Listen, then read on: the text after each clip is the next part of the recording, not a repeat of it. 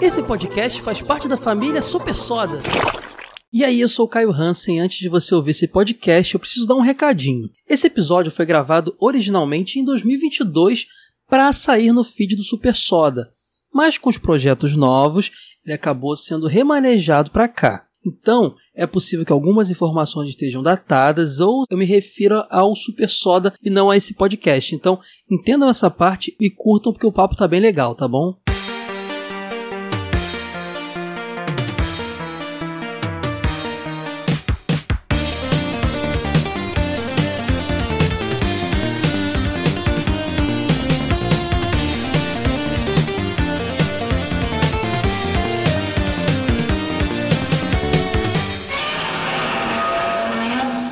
Dinotronic!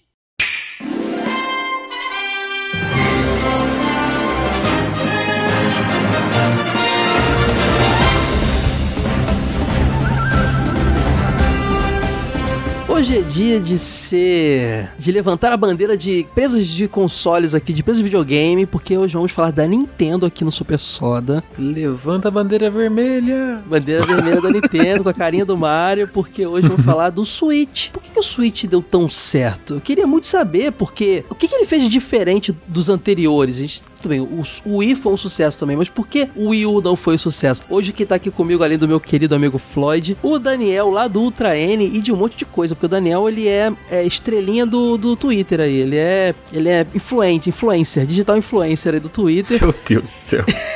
o que ele, cara, o, o, o Floyd, o Daniel, ele é um cara que muita gente não gosta dele, porque ele posta promoções fre com frequência que são imperdíveis. E às vezes a gente não pode comprar, né, Floyd? O cartão tá cheio, né? Eu tô sacanagem, até hoje Sacanagem isso aí, porque eu posso jogo até de um realzinho lá e o pessoal fica então, nessa. mas de um real e um real, né, Daniel? Ó, tô cheque especial até hoje, desde a última Black Friday, hein, por tua causa. Brincadeira. Mas, ô Daniel, você faz um trabalho muito legal, cara, de tanto de informar, assim, com relação a, a, a, ao Switch, a Nintendo no geral. Inclusive, a gente tá gravando hoje. Hoje o Daniel compartilhou lá no Twitter dele várias análises dele, porque a Nintendo acabou de divulgar, né? Uh, o relatório mais recente de vendas dos seus consoles. Do Switch, no caso. Vai falir, vai falir. Nintendo, três meses. Abriu Estamos aguardando aí. a falência da Nintendo. Exatamente. Ah, já vou de cara avisar. Quem ouviu o episódio aí sobre o, o dossiê do Kratos viu que o Floyd tava gravando no canil, né? Ele brigou com a esposa e aí ela que tranquilo. No canil tinha cachorro pra caramba. Como eu gosto de abraçar a bagaceira, hoje essa vozinha suave dele é porque ele tá no cativeiro, ele foi sequestrado. Não pode falar muito alto, né, Floyd? Então. As pessoas estão dormindo ao meu redor. Sempre tem uma questão com a voz do Floyd, né? Então tem que explicar aqui pro pessoal.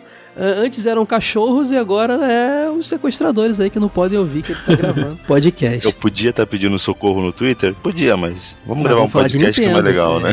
É, prioridades, meu amigo. Mas, Daniel, você faz o que na internet? Você é podcaster, é isso? Fala o pessoal aí. Cara, eu sou um pouco de tudo. Eu, eu, eu, na verdade, assim, eu sou eu sou amante de Nintendo, primeiro ponto, assim. Mas eu falo aqui de Nintendo e não de videogame porque eu arrasto a asinha pra Nintendo, gente. Então eu não, eu não tenho nenhum problema em falar isso, sabe? Tem os outros consoles em casa, jogo, mas eu arrasto a asinha ali pra Nintendo porque é o que eu gosto, entendeu? E basicamente o que eu faço na internet é compartilhar o que eu gosto. Então se eu acho legal, eu compartilho. E ser fã, deixando bem claro, ser fã de uma empresa, de uma marca, do que for, não é fazer console wars, tá, gente? É ser fã é uma coisa, console wars é outra coisa. É você criar todo um lance negativo ali naquela disputa, deixando bem claro aqui, porque o pessoal sempre fala que, ah, aqui não quero console wars, não. Não é porque a gente tá fazendo esse episódio que a gente tá fazendo console wars. É porque a gente gravou dossiê de Mario, né, que a gente gravou jogo Mas de teve o do Kratos também, não vem não. Tá aqui, aqui é democrático. Nintendo, que a gente é nintendista. Concordo Faltando com você. do Master Chief agora pra poder ficar empatado. Mas eu, eu gosto de falar que eu gosto de Nintendo porque é o, é o que eu gosto, entendeu? Tipo assim, ah, alguém vai me perguntar ah, qual é a sua opinião sobre tal coisa. Eu vou dar a minha opinião sobre aquele prisma, entendeu? E, e não, eu não tenho. Acho, eu acho melhor você falar do que você gosta, você divulgar o que você gosta, do que ficar nessa, nessa de ficar ah, desmerecendo o, o outro só porque ele gosta, não gosta daquilo. Não, cara, tudo bem, né? É tipo... quando você desmerece o outro, é que você sabe que o outro é bom e o seu não tá no mesmo nível. E aí você começa a dar aquela, tipo, desmere... Eu acho que é muito do console wars dos anos 90, né? Fala, poxa, os gráficos. É, é, todo mundo aqui sabe que o gráfico do Switch não bate um gráfico de Play 5, é. mas aí vai falar, poxa, mas o Play 5 é, não tem jogo. Aí você fica caçando defeito no, no coleguinha para falar que o seu é bom, sabe? Eu né? sou da opinião que cada um tem seus pontos fortes e, e fracos. Isso, é isso. Ponto. Não entendeu? Ponto. É. E tem a questão do gosto pessoal. Então você pode. Sim. Eu gosto muito de analisar né, os fatos e tem a questão de gosto pessoal. A partir que chega no, na questão de gosto pessoal, não adianta você discutir. Ah, eu gosto desse, pronto. Não adianta você ficar dando números, fatores. E não vai mudar a opinião, porque a opinião é opinião. Cada um tem o seu. Não, no meu caso, eu vou te falar, é muito de, é de época também, porque, por exemplo, eu tô numa fase muito Nintendo da minha vida, assim. Eu acho que o portátil tá se encaixando melhor na minha rotina. E quando eu quero uma experiência um pouco mais, maior, eu vou lá e eu boto no dock meu Switch. O eu tô jogando muito indie, o Switch é ótimo pra jogar indie. Esse lance dos preços mais caros, pelo menos falando de indie, já, já é passado. A gente, eu e o Floyd temos comentado muito aqui, né, Floyd? O Kai já tá dando o segredo do sucesso do Switch já. Já tô dando. Né? tudo isso que você tá falando, é, é você é. comentou um pouco, né, no é começo, né, porque do sucesso do Switch, é muito isso que você tá falando, né? É, a gente vai acabar são... o cast em 10 minutos. Ele é muito versátil, né? Acabou. Aí, mais uma vez, aquela piada de sempre, vai subir agora o letreiro. Não, eu vou falar que no meu caso, o Switch foi o último console que eu peguei. Eu já tinha um Play 4 quando eu peguei o meu Switch. E sabendo já do, das capacidades gráficas, análises do Switch, peguei meu meu Switch tá comigo há dois anos, já o Switch tá com sete anos de vida. A questão do Switch não é gráfico, não é, é experiência. Acho que o lance da Nintendo é sempre experiência, né? É remar contra a maré do que, vamos colocar assim, se você tem um, e sem desmerecer as outras, como o Daniel até citou, um Xbox de um Play 4. Você sabe que as experiências são semelhantes com alguns exclusivos, mas as experiências são deveras bem semelhantes. Agora nada é comparado você jogar um Wii, você jogar um Switch. A Nintendo sempre foca num, num espectro diferente de videogame, sabe? De como jogar. A Nintendo jogar, foca né? no gameplay. É, se você olhar é como como a Nintendo desenvolve um jogo, ela sempre começa pelo gameplay, o loop de gameplay. Isso então, desde sempre, né? Desde do, Desde do, sempre, desde do sempre. Né? Então, diferente de um, de um jogo da Sony, né? Que é, é, é, marcado por histórias, experiências cinematográficas, né? Aquilo que a gente tá acostumado no Last of Us, no Uncharted, assim. A gente, por exemplo, essa é uma reclamação desses jogos, assim. Ah, ele é lindo, maravilhoso, mas na hora de jogar ele é meio, né, meio repetitivo, né? Já nos jogos da Nintendo, ela, ela começa pelo gameplay e, e a pior parte dos jogos da Nintendo é justamente o quê? a história, porque é, eles encaram isso como uma, uma parte além né, do jogo. Assim, eu faço o gameplay e encaixo uma história qualquer para sustentar aquele jogo. Aí, de novo, a gente, aí a gente entra naquele mérito que eu falei. Aí é gosto pessoal. Se você gosta muito de uma experiência mais cinematográfica, história e tudo mais, os jogos da Nintendo talvez não te chama tanta atenção. Agora, se você quero um jogo que você senta, pega o jogo e joga. Você vai gastar, sei lá, 90% do seu tempo jogando e não vendo cenas e animações. Os jogos da Nintendo eh, se encaixam mais nesse formato. A verdade também é que eu tô, eu sou agora um grande é, entusiasta de jogar na cama antes de dormir, jogar, vamos ser escatológico, um pouquinho no banheiro também, por que não? eu tô isso tá, é muito bom, cara. Eu não tenho mais saco para chegar e ligar o videogame na TV zona da sala e ficar no sofá. Essa praticidade, né, cara? É coisa ah, linda. não, é, não tá rolando pra mim. É só por isso, cara. Talvez se eu tivesse aqui aquele aquele é, o Steam Deck, né? Talvez eu jogasse muito mais jogos gráficos sensacionais pelo, por, por ser portátil. Eu tô Mas muito nessa nessa questão onda. do ser portátil, Caio, aí eu fico na dúvida. Não tem Steam Deck, nunca testei, mas é uma coisa que eu sinto no próprio Switch, né? Você falou muito dessa questão do, do portátil. Eu não sou muito do portátil, eu jogo muito mais na TV. É mesmo? Quase Caramba. 99% do meu tempo eu tô na TV. É, mas tem uma questão, né? Os jogos do Switch são pensados para o Switch, ou seja, ele é pensado para aquela tela de 7 polegadas. Então, se você vai jogar no, no, no portátil, é confortável. As letras, uhum. os menus, é, a usabilidade dos jogos pensados para o Switch, ela é, é confortável para você jogar no, no modo portátil. Agora, se você pega um jogo que não foi pensado nisso, você, você tem alguns probleminhas. Por exemplo, você pega um Assassin's Creed, que é um port de um jogo do PlayStation 3. Beleza, você vai jogar na TV? Ok. Você vai jogar no portátil, ah, mas performance não é questão de performance, é mais a questão do, do, do como o desenho do jogo, a usabilidade do jogo, ela foi empu, empurrada ali dentro, sabe? Então fica tudo muito pequeno, não fica tão confortável. Daniel, assim, eu acho que tem isso é não até para jogos antigos, porque eu me senti dessa forma jogando Monster Hunter Rise. Ele, é um, ele tem tanta informação na tela, ele é um jogo tão cheio de detalhes, mesmo não tendo aquele gráfico de Last of Us 2, essas paradas assim. Mas ele tem tanta coisa, ele. Eu, esse é um jogo que eu não consigo jogar portátil. Eu tenho que pôr ele no monitor ou na TV, de alguma forma. Porque tem jogo. Assim, acho que até o, o Zelda Breath of the Wild é aquele que eu já acho um pecado você jogar ele no portátil, apesar de ser lindo também, porque tem tanta coisa ali para você ver. E eu acho que o Switch se garante nisso porque ele te dá, você tem a opção, você tem a escolha. Isso. Então, cara, você, você dá a escolha na mão do cara. Você fala, meu, você quer jogar no banheiro, você quer jogar no quarto, você quer jogar na cama enquanto seu filho assiste TV. Tipo, a, a diversão tá garantida. E raros os jogos que que vão te barrar a questão de estar tá no portátil ou de estar na, na dock. É muito difícil ter isso. É, é, mas aí, de novo, é aquela questão, né? Tipo, é o gosto pessoal de cada um, cada um vai pro seu.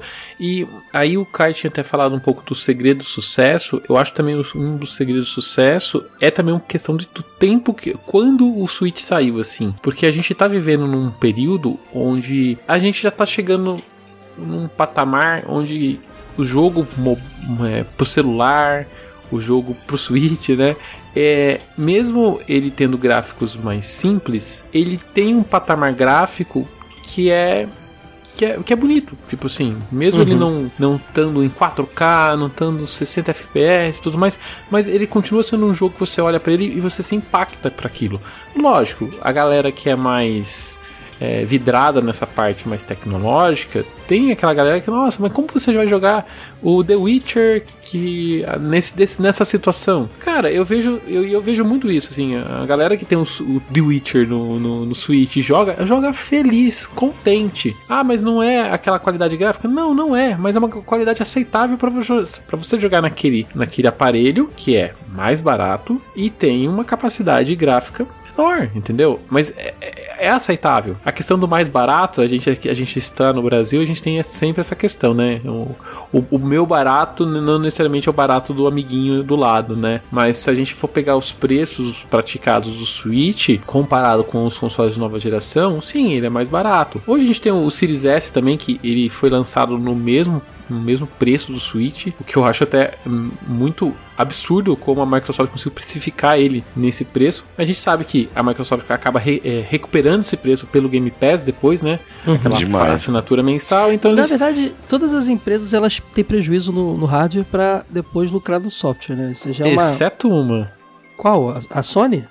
A dona, a dona Nintendo. A Nintendo não. Ah, não... Nintendo. A Nintendo, ela você paga um valor e ela ganha até na venda do aparelho, assim. Entendi.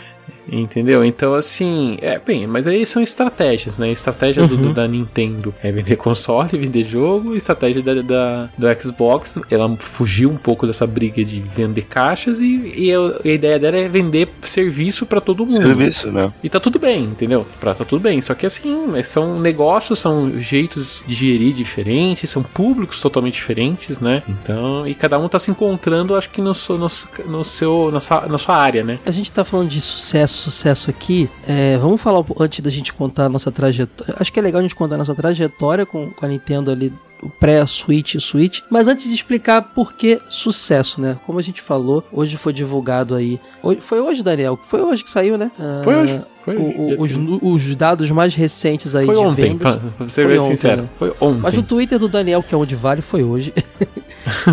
e o Switch ele alcançou a venda, o número de 114, aproximadamente 114 milhões de unidades. No último relatório que eu tive acesso aí, é, até foi no Nintendo Blast que eu vi, em agosto, ele tinha vendido 111, né? Então de agosto para cá teve esse acréscimo aí para 114 é, milhões de unidades, sendo que o Switch atualmente, se a gente for pegar ali o ranking é, de vendas de consoles no geral, ele tá ali em quinto lugar, cara. Ele tá atrás do PS4 com 117, que deve ter crescido um pouco também, eu não peguei os dados atualizados, mas tá colando com o PS4 e atrás do Game Boy e do Nintendo DS, que são dois grandes sucessos. A Nintendo sempre nadou de braçada em portátil, né? E quem domina ali a, o topo das vendas ainda é o PlayStation 2 com 155 milhões até agosto aqui as informações. É, mas esse, esse domínio é mais ou menos, porque se eu for olhar o DS, ele tem diferença de meio milhão de unidades do, do, do É muito colado, 2. exatamente. É muito colado. É, é muito colado. Mas assim, você falou, você falou do PlayStation 4, ele tá com uhum. 117, mas eu acho que ele não vai avançar muito não desses, vai, é. desses números. Até ele já é geração passada, né?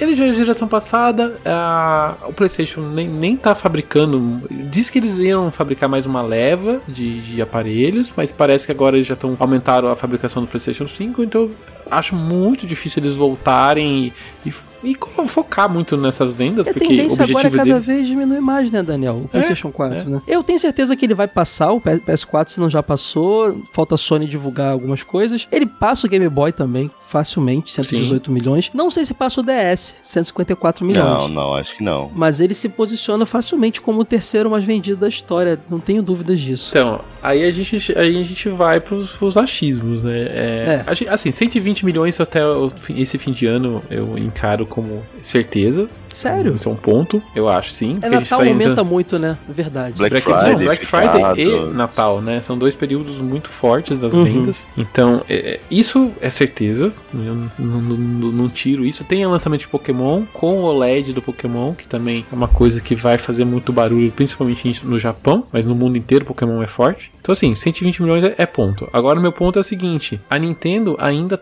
se você pega o gráfico de vendas, ela tem um gráfico ainda crescente, ou seja, ele tá, tá apontando para cima. Uhum. A gente não chegou naquele patamar onde a, o gráfico começa a andar de lado, entendeu? Isso é um ponto que isso é assustador, levando em conta. Isso é assustador. Que o Switch ainda tá já, já foi lançado em 2017, anos, certo? tem muito tempo. 2017. 2017. Março de 2017. Ele vai fazer seis aninhos seis agora anos, em março. Né? Hoje em dia as gerações são muito mais curtas, né? Já tem um tempo que isso acontece. É bem, bem doido isso. Cara, o Switch é um fenômeno, impressionante. No ranking da Nintendo, ele se posiciona ali como o terceiro mais vendido já, né, cara? Uhum. É Game Boy e DS na frente. Eu acho que ele vai ser o segundo facilmente. Uh, abaixo dele tá o Wii com 101 milhões. A gente sabe que o Wii também foi algo parecido, né? O Wii também ele veio depois do GameCube, que era um console bem, bem, vamos dizer, fracassado, mas bem abaixo do esperado, 21 milhões de cópias vendidas. O problema do GameCube foi concorrência, né, cara? É, eu mesmo não tive na época e fui ter depois de velho colecionando, assim, o GameCube e joguei muito pouco GameCube na vida. Ele saiu junto com o Play 2, cara, aí não... Não dá. Não, o GameCube tem um fenômeno muito louco porque a geração dele é a mais doida, né? Porque você teve o Dreamcast ainda, tudo bem que ele foi descontinuado antes, mas é a mesma geração. O Xbox Você tem o Xbox mesmo. primeiro, PS2 que é PS2, né? E GameCube. Então você é a única geração com as quatro principais fabricantes de videogame lançando o console. Mas o Wii foi uma sucessão também, né, cara? Então tem isso. O Wii 101 O Wii foi o vencedor da, daquela geração, né? É, e ele se posicionou. Tem gente que fica chateada quando eu falo isso. O Léo, nerd nintendista, abraço Léo, é, fica chateado quando eu falo que, tudo bem, hoje eu já não sei, mas na época a Nintendo se posicionou como segunda opção do público, né? Ou o cara tinha um PS3 e um Wii, ou o cara tinha um, um Xbox 360 e um Wii. Mas tava, tinha sempre um Wii que era pra jogar lá com a galera, que lance mais multiplayer e tudo mais. Mas então, mas o Switch, ele, ele, ele se encaixa nessa mesma proposta. Ele é. É, mas o Léo fica chateado comigo. O Léo fica bravo. Tem uma live que a gente brigou ao vivo aí, ó. Depois eu boto o link aí. Mas a gente é amigo, não foi só foi uma briga de briga. briga mas acaba sendo isso, porque o Switch, por ser um hardware mais fraco, mais barato, de novo olhando fora do Brasil, ele acaba sendo aquele videogame que é a segunda opção para todo mundo. Mas, ah, mas eu sou, ele é a minha primeira opção. Tudo bem, não estou falando isso. Para mim, em casa também né, é minha claro. Exato. É, para mim também é a minha primeira opção. Mas eu tô falando assim, olhando o mercado geral, assim, ele consegue. Uhum. Se você tem um Xbox, o que, que vale mais a pena? Você comprar um PlayStation ou comprar um Exatamente. Switch? Exatamente. Eles são muito equivalentes e o, o Switch se, se encaixa num conceito diferente, né? Exatamente. Então, ele, ele, tipo assim, se você olhar os, o PlayStation e o Xbox, eles brigam diretamente entre cada um. O, o Switch, ele não tem essa briga direta e ele acaba sendo uma segunda opção dos dois, entendeu? Por isso ele consegue acaba, acaba abraçando mais pessoas, entendeu? Sim. E, isso é bom para a própria Nintendo, entendeu? E ela sabe sim, disso também. Sim, ela sabe, é sim. isso que ela quer. Ó, quando o, o Wii já tava já bem desgastado apesar de ter sido um sucesso, veio o Wii U, que era uma evolução natural, assim, do Wii. E é o maior, podemos dizer que tirando ali o... o tirando ali o Virtua, Virtua Boy, é um, um fiasco, é um do maior fiasco da Nintendo. São 13 milhões aproximadamente de vendas de unidades do Wii U, né? É o menos vendido, assim, desse, desse ranking. E eu queria antes saber por que, que vocês acham que deu tão errado o Wii U? Cara, o Wii U, a Nintendo, na minha opinião, a Nintendo não soube explicar o que que é o Wii U se é um tablet, você podia. Vendia-se muito a, a ideia de você pegar o tablet e fazer igual você faz com o Switch, tipo, jogar onde quiser, mas não, ele tem uma distância do videogame. Ah, tem jogos que vendiam muito, que você teria uma experiência full ali no dentro do tablet. Eu até, uma coisa que me frustra muito de não ter jogado o Wii U, eu queria muito ter jogado Breath of the Wild no Wii U, só que da forma que ele foi pensado, porque se todo mundo que jogou sabe que a, o tablet do Link é um item de jogo, e era pra ser esse tablet do Wii U. Ele foi um jogo pensado pro Wii U, então a tela seria o um mapa, né? A tela do, do tablet, né? Mas ele teve uma série de problemas, na minha opinião. Tipo, um tablet por videogame, preços também, a concorrência também tava. Acho que a Nintendo não soube conversar. Ela. Um pouco do, da grandeza da Nintendo é muito por aprender as coisas, porque eles fizeram algumas escolhas erradas o tempo inteiro na, na na sua história, né? E acho que a soberba da Nintendo depois do sucesso do Wii concebeu o Wii U. E depois do fracasso do Yu, eles repaginaram tudo e falaram vamos revolucionar de uma outra forma, né? Porque até o nome, Wii U, era pra ser tipo uma, uma continuação do Wii, alguma o coisa Wii que remetesse o Wii. Ele precisou dar errado pro Switch dar muito certo. Dá muito assim, certo. Eu Sim. pergunto pra vocês porque eu não sei dizer o, o insucesso do Wii U, o motivo, eu não sei dizer. Por isso que eu tô Eu acho que eu querendo- posso falar alguns pontos, porque eu tive, acompanhei e vi assim, um pouco assim. Primeira coisa, acho que o, o, o erro da Nintendo não começa no Wii U, e sim ele começa no Wii. O sucesso do Wii fez o Wii U fracassar. O que, que eu tô dizendo? Lá atrás, o Wii, ele acabou abraçando acho que todo tipo de, de jogador, assim, né? Então tinha o, tinha o vovó, o vovô, né? Que Uhum. o pessoal, as crianças se movimentando na frente do, do controle, né? E, e- e tinha franquias enormes. O Call of Duty mesmo tava lá no, no Switch, no- desculpa, no Wii, no Wii, no Wii, Wii. né? No, o GoldenEye 007 ganhou uma versão incrível, assim, eu acho incrível, tem gente que não gosta, mas eu acho incrível. Tinha muito jogo, muito jogo no Wii, muito jogo adulto. Mas é, essa questão de desses jogos party, de jogar com galera, se movimentando, era tanto jogo saindo e tanto jogo ruim também sa- saindo, porque assim, a gente sabe, o jogo console que tem maior sucesso tem muito jogo ruim saindo. E é que, meio, que, meio que afastou essas pessoas que são mais ligadas a gamers. Os gamers, os gamerzões de, de, de verdade, assim, que o pessoal fala, né? Ficou meio longe, fugiu um pouco da Nintendo já nessa época. Se você pegar o Zelda, o Zelda Skyward Sword, você pode ver olhar as vendas dele. Apesar de ter 100 milhões de unidades do Wii, o, o Skyward Sword não vendeu mais nem 3 milhões, vendeu um pouquinho mais de 3 milhões de unidades. Pra você ver como os famosos gamers já tinham fugido da plataforma e estavam mirando nos consoles de, de nova da geração, né, do PlayStation 3. Outra coisa, um problema também que a gente teve ali no Wii é que o Wii ele veio com uma tecnologia sem HD. Então, a Nintendo não previu muito bem a explosão das, das TVs HD. Então ficou aquele negócio do, do Wii é, no fim, mais no meio da geração pra frente, ele perdeu o interesse dos jogadores por conta desse tipo de jogo, mais a questão tecnológica. Quando chegou o Wii U, beleza, né, a Wii U tinha HD e tudo mais, ela resolveu essa questão, mas temos um outro problema. A Nintendo não sabia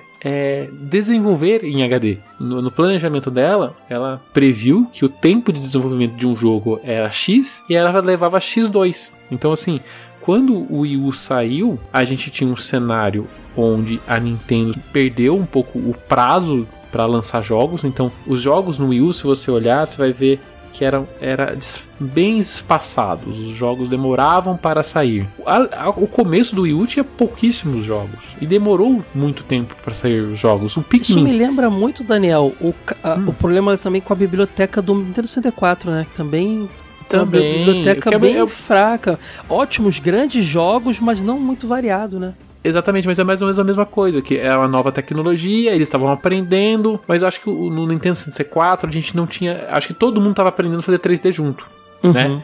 Aqui no, no- no- agora no HD, a gente tá- já tinha as, as, as concorrentes nadando de braçada e a Nintendo aprendendo a fazer HD, entendeu? Então soma, então pega isso, soma-se a fuga de jogadores, aqueles true gamers que a gente fala, do, do, do, do sistema Wii, né? O nome Wii acaba afastando esse tipo de jogador. Putz, o Wii U putz, é, afastou essa pessoal. Uhum. É, quem tava já com dentro do barco da Nintendo era um pessoal que não consumia muitos jogos diferentes, assim, vamos dizer assim. Comprava o jogo rítmico deles lá, o Just Dance deles, e ficava naquilo. O Just Dance vai que vai. Exatamente. Então, assim, você tá entendendo que, que é, o momento que o Wii U saiu é, não era um, um problema, era vários problemas que a Nintendo não acho que e olhando hoje a gente enxerga, mas naquele momento a Nintendo não enxergou. A gente tem a questão do tablet. Quando a Nintendo pensou no tablet, ela pensou assim: não, o tablet vai ser o futuro. Hoje, quem tem tablet, por exemplo, em casa, assim, poucas Uhum. pessoas fazem uso do tablet. O tablet fo- foi um negócio que deu um salto e, e foi esquecido. É, talvez o Wii ajudou até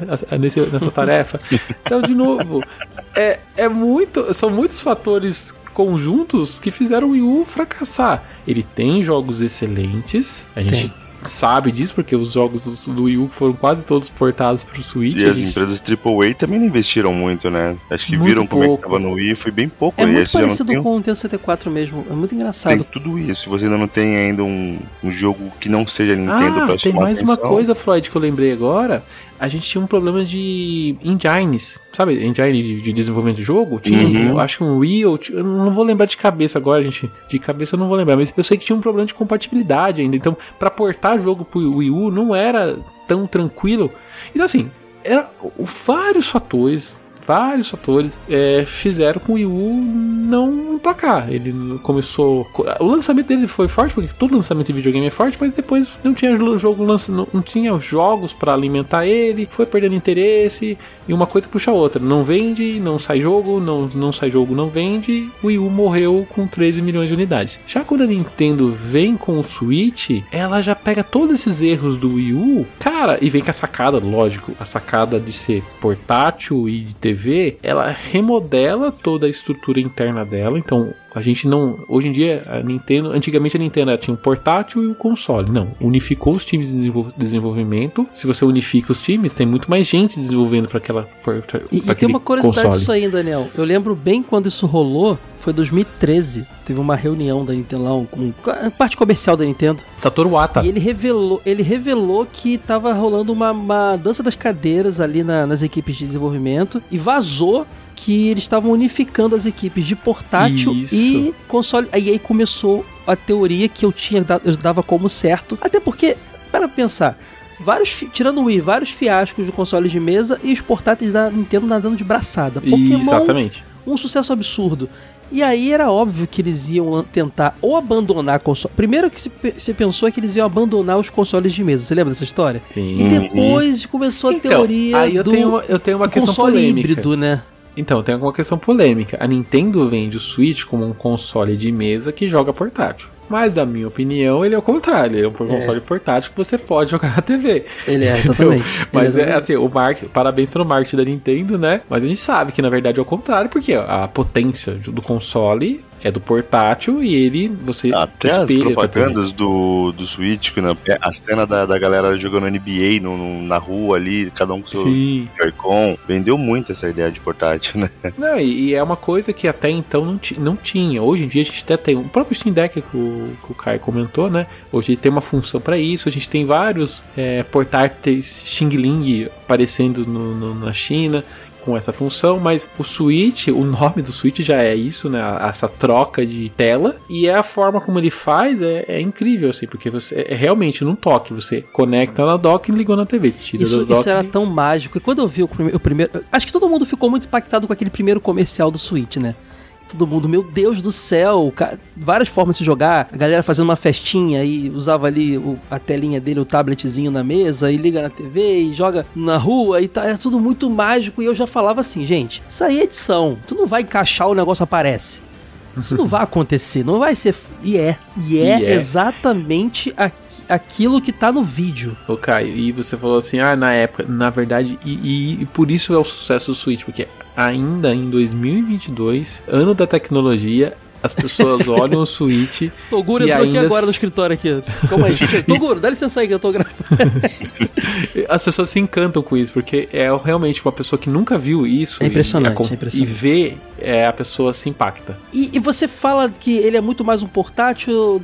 Que joga na TV do que o contrário. Eu acho tanto a, os jogos que saem para ele, tudo tem uma carinha de Nintendo 3DS, né? Você não percebe? Eu sei lá, eu tenho uma sensação, eu vejo ele como um sucessor mais do meu 3DS que eu jogo até hoje do que do Wii U. É a sensação que eu tenho, assim, sabe? Apesar do sensor de movimento e tudo mais. Eu acho, aí eu já não digo isso porque a potência gráfica do Switch, ele é maior até que o próprio Wii U, né? Então, por isso que até porque ele é, recebe talvez ports, seja só né? o meu estilo de jogos que eu jogo e dá, dá E você joga mais portátil, deve ser por isso. É, assim. é eu, já, isso, eu é. já não encaro isso. Eu já, como eu tive o Wii U e, e recomprei os jogos do Wii U no Switch, né? então, eu já não encaro tanto como isso, entendeu? Eu encaro ele realmente como eu, eu encaro ele como um Wii U que dá para jogar portátil quando eu quiser, assim.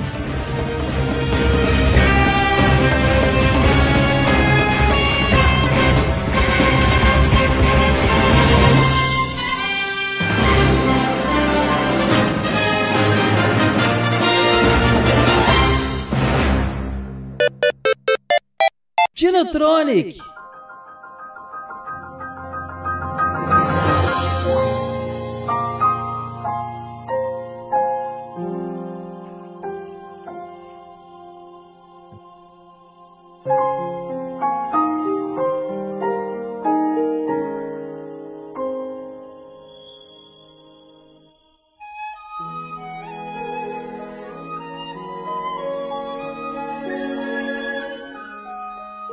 A Nintendo abraçou a indústria indie, cara. Que eu acho o ponto mágico. Se você for pegar o meu Switch, cara, de 10 jogos, 9 são indies, cara. Assim, que é um estilo de jogo que, que me agrada, é mais em conta, porque se tem um ponto fraco do Switch é que os jogos da Nintendo nunca abaixam de preço, pra falar nunca, raramente caem um pouco, né? Mas eu posso contar uma historinha rápida sobre os indies? Porque hum. assim, essa questão dos indies começou lá Lá no Xbox, na verdade, né? Na verdade, esse negócio do Indies na Live começou. Tinha no, no Wii, tinha o WiiWare. Vocês lembram disso? Sim, lembro é, mas não era bem o indie, né? Eram joguinhos menores da própria é, Nintendo, né? Mas assim, não, então, não era da própria Nintendo. Aí que tá. Tinha de outras empresas também, mas assim, o, esse mercado indie já começou faz muito tempo, não tinha esse nome e tal. Se a gente pegar na, na memória, a gente lembra do WiiWare e tal tinha muita limitação, mas aí a Live Arcade, aí foi como começou a explodir assim. Só que no Wii U, a Nintendo, a gente, a gente tem esse problema que eu falei de não ter os jogos da, das AAAs,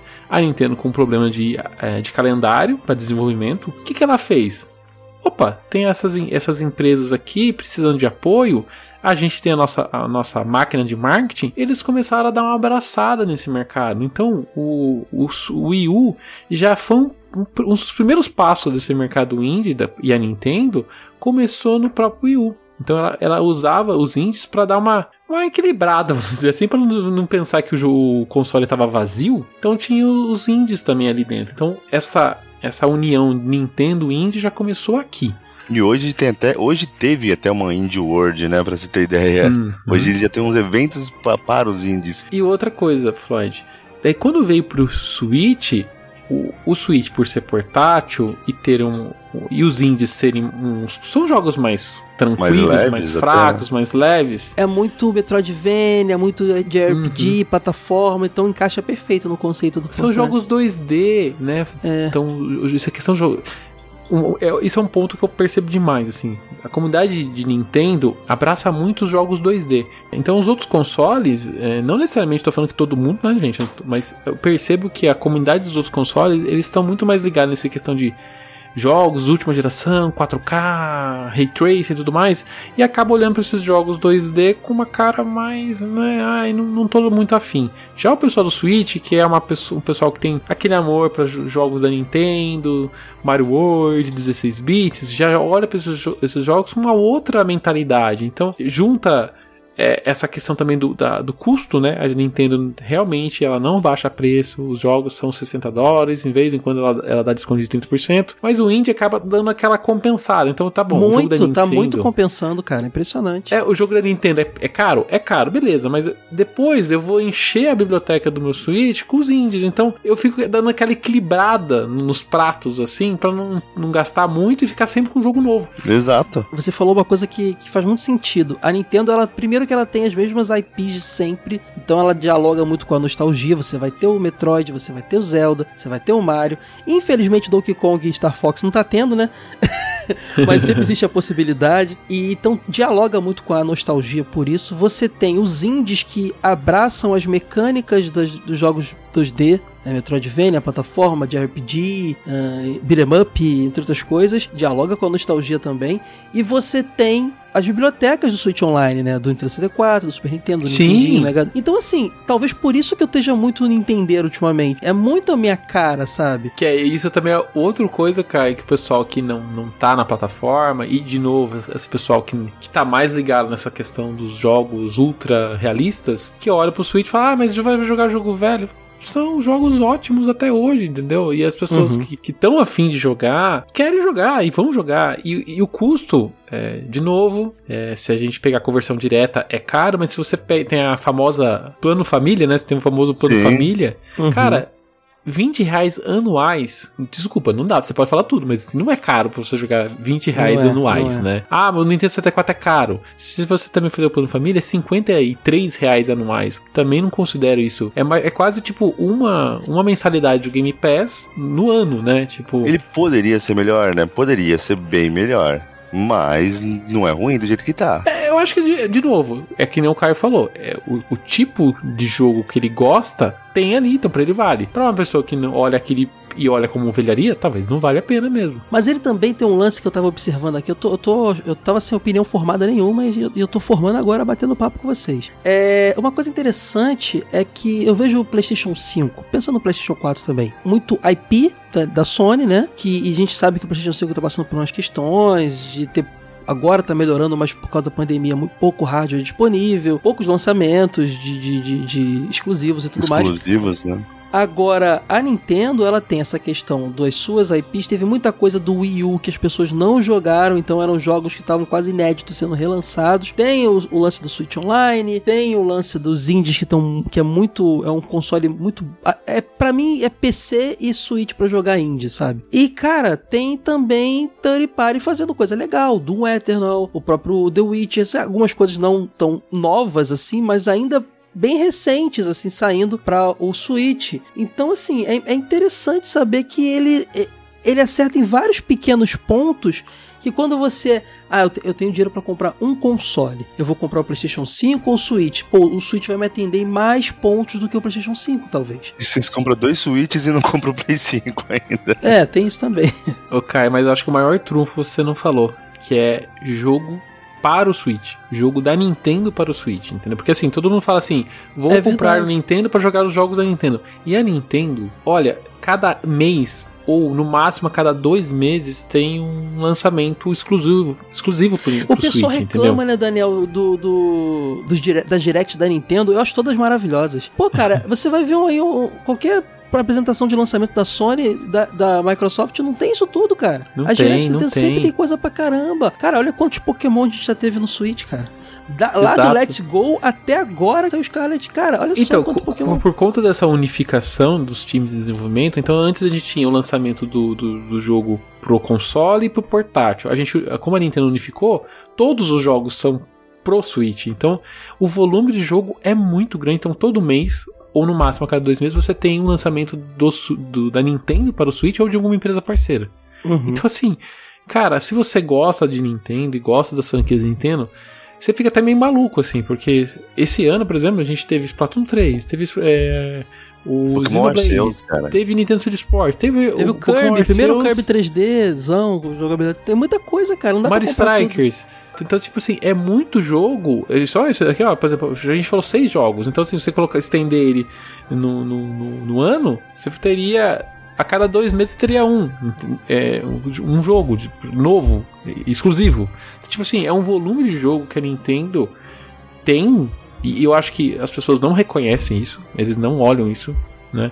Eles, é, eles falam muito do, dos exclusivos do, da, da Sony é, da falta de exclusivos da Xbox e, e, e da Nintendo assim, não, não, enxergam que os jogos menores, ah, não sai Mario todo mês. Demora para sair um Zelda, um Mario, mas todo mês tem algum joguinho utilizando as IPs da Nintendo Mas é a galera que tem teto de vidro, né? Eu, por exemplo, adoro a série God of War e o último jogo é God of War 2018 e o outro saiu hoje, né? Exatamente. Mas enquanto, enquanto isso, não teve um, um God of War kart, né? É, Exatamente. é. Então, God of War Strike. É verdade. Não, e, e também tem esse lance que a- o Switch ele vai funcionar bem pro. Vamos supor, o Floyd tem filho. O filho dele vai curtir jogar os jogos ali meio que da faixa etária dele e vai dialogar com o Floyd, porque tá, sai coletânea pra caramba.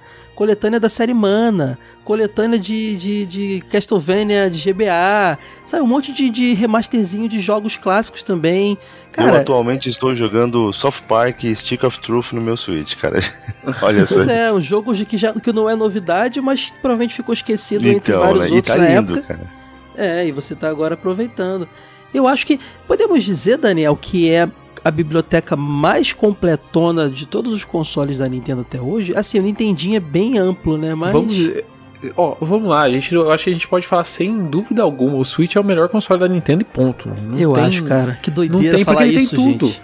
Que não, doideira. porque ele tem tudo. Ele tem. Ele não tem, ele não tem tudo, mas ele tem quase tudo. é, e ele tem esse, tudo isso que você falou de coletâneas e tal. Você tem muita experiência, muita experiência, sem necessitar de é, métodos obscuros para ter acesso, entendeu? Então a gente tá falando tudo jogo é, formal, né? Que tá na loja, você pode comprar, você pode baixar, pode Mas assinar o vou dizer um serviço. ponto negativo, ao meu, ao meu ver. Os Joy-Cons. Se jogar Ah, falar Joy-Cons dependendo do jogo. Não foi perfeita é a trajetória, né, Floyd? Teve mancha na trajetória. Então, você pegar o. Pro, o Pro Controller, eu tava num debate isso ontem com um amigo, que ele tava com o controle de Play 5 na mão e falou, cara, esse é o melhor controle. Eu peguei e falei, cara, eu ainda prefiro o Pro Controller na, na mão ali anatômico, cara, ele, é, assim, o DualShock 5 lá tem o trigger, lá tem uma, uma parte de tecnologia muito louca, mas o controle na mão, ergonomia, o Pro Controller do Switch é a coisa mais maravilhosa que eu joguei na vida. E fora que a bateria dura a vida inteira, né, cara, quase. Sim, eu também sou da mesma opinião. O, o Pro Controller, desde a época do Wii U, a- a- eram, eram bons, assim, os controles Pro da Então, Nintendo mas o, Pro- o, o. Joy-Con, assim, aí teve a ergonomia. Tem até aqueles controles da Rory que dão uma melhoradinha ali, mas perde um monte de funcionalidade do Joy-Con. Dava pra ser um pouquinho melhor. Assim, O, porque, Joy- tipo, o Joy-Con é um negócio muito feito ali pra, pra jogar no portátil, assim. Mas ele não é anatômico, ele não, não, não, não, não é legal. Ele é muito frágil para jogos mais hardcore, que, que acabou que o Switch ganhou, né? Ganhou jogos hard- hardcore também. Tem isso. É, se ele fosse de- ficasse só naquela, naquele esqueminha lá, Pokémon da vida, eu acho que não teria tantos problemas. Mas aí começou a sair tanta coisa, tanta coisa mais hardcore. Me lembra também o caso do Nintendo 64, né? Do, do analógico do 64, que também é uma mancha na trajetória do console. Achar um controle de Nintendo 64 fu- funcional hoje é raro, é difícil. Então tem isso aí, mas pra ver é engraçado, a gente vê que não foram só não foram só glórias nessa trajetória do, do Switch, né? A gente tem aí uma, man- manchas também. Ainda assim não, não, não estraga a experiência. Tipo, porque fala, beleza, ele não é um controle pra você jogar todo tipo de jogo, mas a maioria você consegue. Sim. Ah, tem uma coisa interessante também. O Daniel falou: ah, os jogos são feitos pensados no portátil. Então, muita gente acaba gostando, assim como eu, jogar mais no portátil. Isso fez, não aconteceu comigo ainda, mas fez com que muita gente trocasse de console quando saiu a versão OLED. Porque realmente, para quem é gosta muito de jogar no portátil, assim como eu, é, uma, é um upgrade considerável, assim, é uma coisa interessante, não é, não é uma bobeirinha, não é um negócio assim, ah, não, pra que vou pegar isso aí? Não, é uma, é, é uma tela que faz toda a diferença, né? E isso deve ter influenciado muito nas vendas. Sim, ele já. A, a Nintendo até divulgou que 30% do volume dos Switches vendidos atualmente é justamente de pessoas que estão substituindo é, seus modelos por eh, modelos atualizados, né? A gente tem o, o Switch, a gente teve o Switch V1, né, lançado lá atrás. A gente teve uma segunda leva de Switches que melhora a bateria, tem é, mais travas de segurança, que é o, a gente chama de modelo V2, né? E depois a gente teve o, o Lite, que é focado pro portátil, só joga portátil, e o OLED, que, tem a tela OLED, que é maravilhosa, né? Utiliza muito melhor o espaço em tela que o Switch já tem. É, olhar os, é, eles assim, eles são iguais, mas ele aproveita mais a- o, o, a- o o espaço do Switch, né? E para quem joga portátil, a tela OLED é muito melhor do que a tela que a gente tem, né? No, no atual. É impressionante, cara. Agora, é, eu, eu, eu, acompanho, eu, eu, adoro a comunidade de Nintendo na internet, né? Eu fico, eu fico vendo, assim.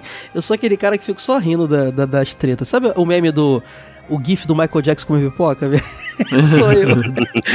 cara, esse lance de Switch Pro aí, cara, que viagem é essa que a galera tá nessa onda? Tem uma galera que, assim, eu não comprei meu Switch em 2017, eu comprei meu Switch em 2019. Então talvez quem comprou no lançamento esteja de saco cheio do Switch, mas eu vejo tanto lançamento que eu não sei porquê. Mas tem uma galera defendendo que já deu, né? Que agora tá na hora do Switch Pro. E eu, sinceramente. Não, na, na, verdade, não, não acho que tá na hora do Switch Pro, e sim tá na hora do Switch 2. O Switch 2, né? Super, é porque tem gente que defende Switch. que o Pro é o 2, né? Tem gente que pensa que é um novo hardware, outros não, pensam que é uma... Não, não, não. O que era o Pro, na verdade, era um. Era o OLED, um... né? Não, também. Não, era um, um console de meio de geração, que é assim como a gente teve o PlayStation Pro e o Xbox, não lembro o nome Pro, acho, né? É aqueles nomes complicados da Microsoft, mas era, era assim, Onex, era um era o Shonex que o pessoal chamava. mas era assim, um console com uma potência melhor. Ponto. Né? E o Switch e o OLED ele, ele, ele tem tela melhor, mas ele não tem potência a mais. Então isso não aconteceu. E que nem o DS, o DS também teve um DS. Teve o New 3DS, né? Teve o DSi. Que, isso, o mas o, o, o 3DS teve um, um, um 3DS Pro, né? Que tinha, tinha o Xenoblade e alguns outros jogos performavam melhor né? Então o que o pessoal falava muito era isso. Mas esse modelo nunca apareceu, nunca saiu e no momento atual, seis anos de console, né? A gente vai fazer aniversário né, em março, a gente vai fazer o sexto ano, né? Do console, caminhando pro sétimo, facilmente vai caminhar pro sétimo. Eu acho que já tá na hora da Nintendo pensar numa nova geração, mas uma nova geração, assim, é um outro Switch.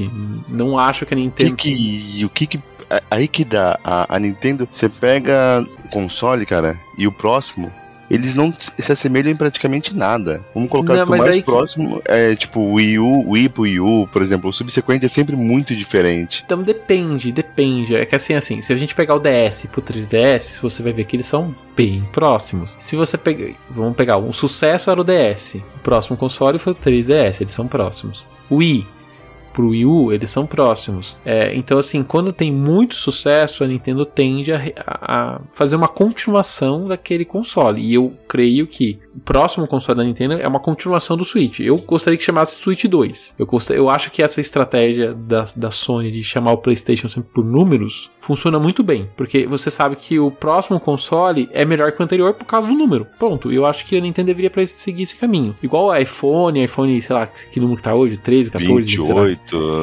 Não sei, mas eu acho que uhum. a numeração funciona muito melhor do que a gente fez, do que o, o Wii pro Wii U. O próprio 3DS, ah, mas é o 3DS, mas o, o 3 ajuda a entender que é uma nova geração.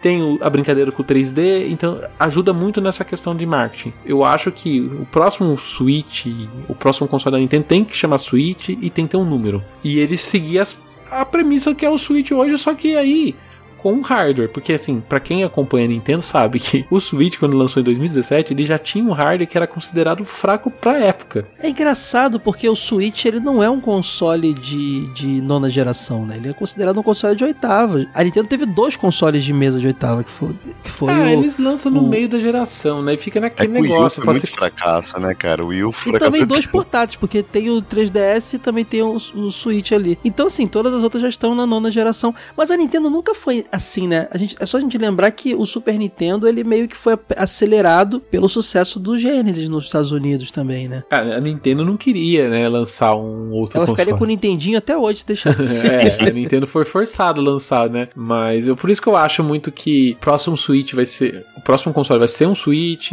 porque o Switch ainda. Essa mágica que a gente falou do, da transição de tela ainda acontece, as pessoas estão felizes. O, a questão de híbrido está funcionando muito bem para Nintendo. Eu acho que essa, essa potência de lançar jogos um próximo do outro, a Nintendo tava conseguindo manter. Assim, eu acho que isso não precisa mudar. O que precisa mudar é o hardware, porque é um, é um hardware já defasado, com seis caminhando para sete anos de mercado, vai ser um, um, um, hardware mais defasado. Temos a questão de sistema operacional, que quem tem o Switch sabe que não tem chat de voz, não tem essas, uhum. essas modernidades assim que hoje são, acho que são, já são imprescindíveis num console. Fone né, Bluetooth foi, começou esse ano, né? Não, esse negócio do fone Bluetooth é a maior palhaçada que a Nintendo fez, porque para mim isso aí é, é, é claramente um negócio que a Nintendo tá segurando para lançar num, num, num, modelo atualizado de hardware e ela viu que não precisava lançar um hardware para manter as vendas, ela liberou, assim. É uma palhaçada esse negócio, assim. Mas eu acho que a Nintendo vai seguir essa, esse mesmo formatinho ainda. Eu não sei se um, um um hardware mais potente vai pedir também uma mídia diferente, né? Porque também eu tô achando que a tendência é cada vez mais ir pro digital. E acho que a Nintendo não, não iria para um Blu-ray da vida. Ela ficaria no, nos cardzinhos ou iria totalmente pro não digital. Ela não vai direto pro digital porque o Switch, ainda, a parte física do Switch ainda representa acho que se não me engano, 72% das vendas. Né? Então, assim, é diferente uhum. do, da concorrência, que a maior é a parte digital, no Switch não é isso. Os, os velhos que nem eu quer comprar o, o, físico. É, eu acho que é muito do comportamento do que eu falei, né? Do público é bem retrô da Nintendo, é, né? É. Por todas as questões que a é gente falou. Negócio, a pessoa paga o Game Pass, mas faz questão de comprar o físico do, do Pokémon, entendeu? É, pois é, então talvez tenha até uma mudança de mídia. Eu não sei até que ponto esses cardzinhos eles podem ser expansivos e. Não, aí se e, mudar de mídia, para mim é um tiro no pé, cara, porque para mim o próximo Switch ele tem que aceitar cartuchos de Switch. Sim, mas isso, isso é um, ah, é não, um mas ponto... isso não é um problema, né? O, isso é um... o DS ele tinha entrada para pro cartucho do Então, mas era a mesma entrada. Advance. Não, era outra. Não, era. era, era em, as entradas. DS era embaixo. A, do DS e do 3DS são iguais, mas o, acho que os outros era do Game. Tinha o Game Boy Advance. O Advance era embaixo é. ah, não, e em cima do, era o cardzinho. Ah, tá. Do, o DS tinha pro Game Boy, né? É. Ok. É, Game Boy Advance. É por isso que eu vejo muito um Switch 2. Eu acho que vai ser o, je o jeito que a gente tem hoje o Switch, só que com mais potência, com os cards, de, os cartuchos com mais espaço. Eu, eu acho tudo o que a gente tem hoje, mas feito melhor. Os pontos que a gente reclama hoje, para quem tem, é dono de Switch e reclama de alguns pontos, a Nintendo vai pegar e vai revisar e vai lançar aquilo como uma coisa nova e a gente vai aceitar que a gente quer um Switch melhor, porque a gente gosta da plataforma. E eu acho que vai continuar essa curva de sucesso, assim. É, e assim, a gente já vê jogos saindo pro Switch, bem pouco ainda, mas a gente vê jogos saindo pro Switch que não são necessariamente eles não rodam naquele hardware, né? A gente vê pelo cloud, né? Tá rolando o jogo assim. Então, a, já tá na hora mesmo deles terem um console novo para poder rodar esse, muita coisa aí que tá rolando. Vocês acham que o próximo Switch vai bater de frente com PS5 e, e, e, e o, e o, Xbox lá? Ou acha que não? não? Ela vai se manter ainda não, mais fraquinha? Não tem assim? como por conta dessa, dessa questão de ele ser um portátil. O portátil não, não tem como aquela torre é do verdade. PlayStation 5. Ah, mas e o, e, o, e, o, e o Steam Deck lá? Hum, não, mas a Nintendo. É algo a se estudar, né? Não, mas mesmo assim não é a mesma mas potência. É uma busca entendeu? que a Nintendo nunca quis ir atrás, né? Ela sempre foi eu na, sei, na mas eu não quero dela. entender se vocês acham que isso vai mudar agora. Não né? vai mudar. Acho não. não. Ah, ainda mais com o sucesso do Switch. É que assim, não, não é só do, do Switch, mas a Nintendo, desde que, que ela existe, de 40 anos que ela vai completar de venda de consoles, a Nintendo sempre tem um console com um X de, de valor, né? Normalmente é 299. O foco é nesse valor, com o máximo de hardware que ela consegue entregar sem levar prejuízo naque, naquela conta, entendeu? Então, assim, o que, que ela consegue entregar por. Acho que ela vai. O próximo console da Nintendo vai para 350, igual é o OLED, vai fixar 50 dólares a mais e o máximo de hardware que ela conseguir encaixar dentro desses 350 ela vai colocar. Eu acho que ele vai ficar entre o que é o, o Xbox One e o Series S. Eu acho que vai ficar nesse meio do caminho, assim. Pô, mas já é um grande, não, um grande com console. certeza, com certeza. Mas não espere, lógico, não espere que você vai ter um console, um PlayStation 5 portátil e nem um Xbox é, é, X né, portátil, porque não tem como, né? Eu só levantei essa pergunta porque, sei lá, pra dizer que a gente abordou tudo, porque eu acho bem cansativo essa galera que até hoje espera um, um console da Nintendo batendo de frente com play, com, com, com PlayStation, da... sabe? Não faz sentido, é, né, não... né, o Caio Floyd, porque assim, a gente já tem duas empresas competindo por potência gráfica. É, a Nintendo... inteligente, inteligente para ela ficar num outro lugar, é. que é para muita gente a segunda opção é. de console. Eu, eu, vou repetir isso porque isso, é, isso aí é uma realidade muito grande, né? É melhor vender para todo mundo um console mais fraco do que você querer vender para pra pessoa o mais forte, entendeu? O Wii foi o mais vendido por isso, cara. E foi isso total. O, tanto o caixista quanto o sonista tinham o Wiizinho lá para jogar Just Dance e, e o Sport, sabe? Exatamente.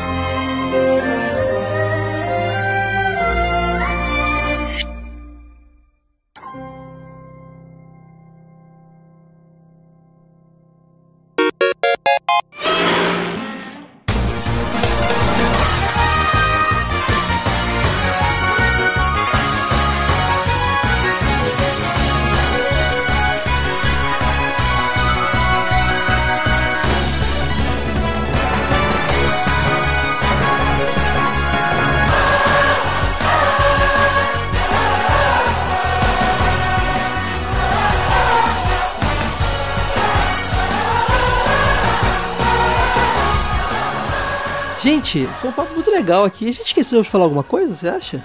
Acho que não. Vocês acham que Cara, acho que- acho que não, né? Falamos de tudo. Daniel, fiquei muito feliz de receber você aqui no Super Soda. Eu tenho repetido sempre que aqui é um espaço que eu tô usando pra realizar algumas vontades. E essas vontades é, são é, é receber amigos mesmo. Já estive lá no Ultra N, seu podcast.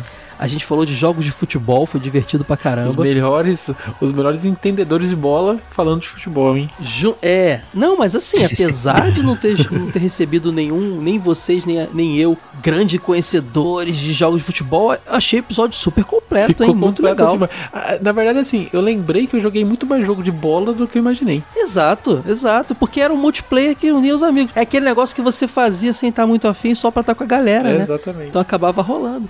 Então vou botar aqui na descrição desse post no supersoda.com.br, além dos links do Daniel das redes sociais e do Ultra N, o podcast dele, também o link desse episódio que eu participei, que eu acho que é uma boa forma de iniciar ali, de conhecer o projeto. Perfeito. Que eu realmente achei muito divertido esse episódio.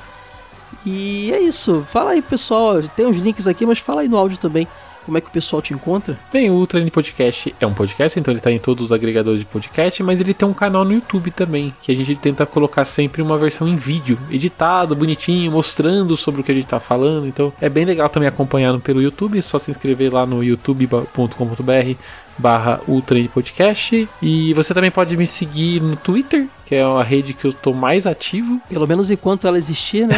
A gente não sabe. É o arroba Daniel Ren. Tem no Instagram também, mas é, o, o meu foco maior é no Twitter.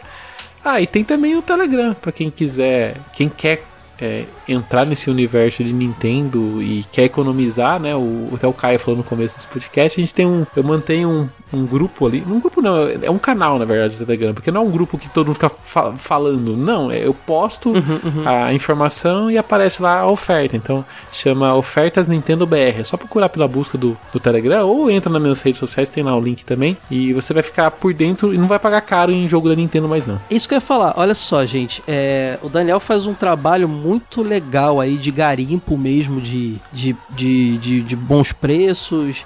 é, tem muito fornecedor legal da China que entrega direitinho e todo mundo tá comprando, jogo em conta também. A gente sabe que agora a Nintendo oficializou a venda de, de mídias físicas no Brasil, mas mesmo assim vale muito a pena seguir ele no Twitter e no, no Telegram, os links vão estar aqui também desmistifica, desmistifica muito essa, essa ideia de que manter um Switch é caro. Não é. É, muita coisa legal, muita promoção, muito sorteio. Ó, o Daniel foi o cara responsável por difundir no Brasil. Nem a Nintendo fez isso direito. até porque na época a Nintendo não tava aqui Não ainda oficialmente é, no- assessoria de imprensa e tal. É, difundia que a gente tinha, tava tendo é, é, autoriza, é, autorizado suporte técnico que tava trocando os Joy-Cons da galera. Isso resolveu muito problema, resolveu o meu, inclusive já tenho mais um para mandar para lá. Você mandava o Joy-Con com problema, mesmo comprado fora, tudo mais que não tinha oficialmente aqui, eles trocavam por um novo, por causa do problema de drift. Ainda estão trocando. Então, ainda estão trocando. E esse teu post foi provavelmente o, o principal. Cara, eu acho que foi o que pautou todos os portais que falaram do assunto. Foi mesmo. Foi esse teu post. Ah, Nem falamos dos drift, hein? Meu Deus do céu. Não fa- fala mais ou menos do Joy-Con, né? A gente falou da mancha ali do coisa, mas foi tão. Não foi isso. Cara, o pessoal quer tanto jogar Switch que o pessoal tá nem ligando pra isso. Na verdade, assim, o, o drift não é um problema só do Switch. Você vai pegar os, os consoles Não da é, nova não geração, é. também acontece neles também, então. Tá rolando muito, né? Na verdade, o problema é o clique. Aquele, sabe aquele clique no direcional? Aquilo ali que Aham. mata todos os- esses direcionais. Então é isso, pessoal. Conheça o trabalho do Daniel, é um cara. É um cara muito querido por todos e que faz um trabalho sensacional aí de pesquisa, jornalismo e tudo mais. Os links estão aí.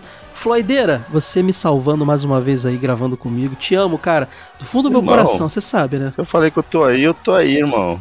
Tamo junto. Só não esquece de passar o endereço aí do, do cativeiro que eu vou mandar te salvar aí, cara. Não, não, eu fiquei sabendo que a minha presença aqui tava condicionada a ganhar o Bayonetta 3 que o Daniel tava sorteando aí.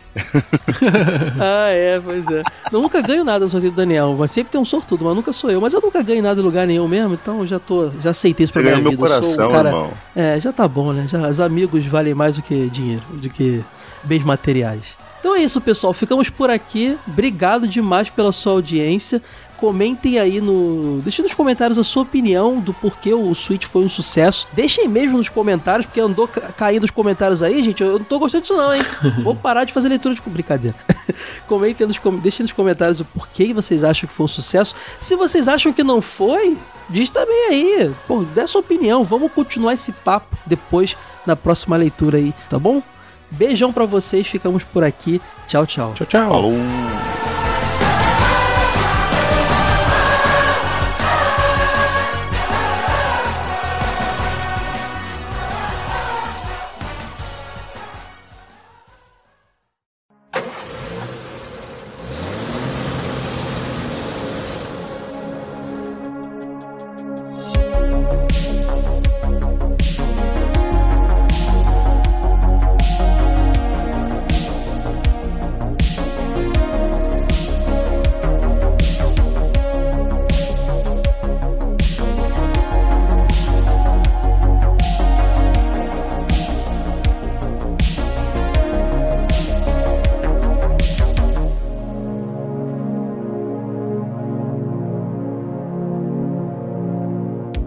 Chegou aquela hora tão aguardada, o nosso pós-game, aquele momento final no Dinotronic, onde eu pego o meu opalão é, conversível rebaixado, preto, e aqui cheio de sangue, com a minha espingarda após uma luta fervorosa contra.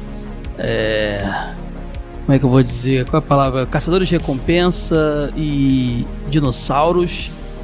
Eu agora pego o meu, o meu conversível e vou dirigindo pela estrada, ouvindo o Synthwave e lendo os feedbacks de vocês. Ligo aqui meu gravador, porque estamos no futuro distópico nesse universo de Dinotronic. E eu quero deixar minhas memórias. Vai que alguém encontra um dia isso tudo aí e vai saber como foi esse momento aqui da invasão dos dinossauros. Repito, qualquer semelhança com Cadillacs e dinossauros aí é mera coincidência, hein? Vamos lá. Ó, recadinho para vocês, ó, você que tá ouvindo o Dinotronic, fique sabendo que a gente também tem agora outros podcasts na casa. Quer dizer, o Dinotronic é um desses novos podcasts, né? Além do Dinotronic de videogames, você tem o Care, um podcast de anime, mangá e tokusatsu. É só você procurar no Spotify ou qualquer aplicativo de podcast que você goste por Care, K-A-R-E, circunflexo no E ou vai supersoda.com.br que você acha link lá também para tudo. E o próprio podcast Super Soda continua existindo. Ele é um podcast agora com que dá mais atenção a desenhos animados, que é um tema que além de eu gostar de falar, vocês gostam de ouvir pelas estatísticas, eu percebo. Mas que vai rolar, vão rolar outras coisas legais. Eu quero criar uma série para falar de cinema antigo, falar de é, cinema, a vibe cinema em casa, TV, é, é, sessão da tarde, sabe? Eu tô com uma pauta aí pra fazer sobre filmes de zumbi, porque eu tô numa maratona aí de Romero e de George Romero e, e, e Russo e todos os diretores aí de filmes de zumbi clássicos. Quer dizer, o Russo é roteirista, né? Mas vocês entenderam. Tô com essa pauta para fazer aí. Tem muita coisa legal para fazer também, além de desenho animado lá. Essa semana tem Dinotronic, ou oh, perdão, tem Super Soda. É, depois da nossa estreia, ali com a parceria da Promobit, que deu esse gás inicial, os podcasts agora serão quinzenais pelo menos até que eu tenha um, um sistema de apoio, se a gente bata a meta, eu não consigo manter os três semanais. Então, semana A, Dinotronic e Super Soda, semana B, Care. É, o Care tá sozinho porque geralmente são episódios que dão mais trabalho, eu gosto de botar muita inserção de anime e tal. Mas pode ser que surjam mais, mais séries aí. Eu tô com um novo spin-off aí para lançar, mas isso aí vai depender ainda de tempo e dinheiro. Mas bem legal, envolve quadrinhos, acho que vocês iam gostar. Se, se quando ele rolar, se ele rolar, vai ser na semana ali do Care.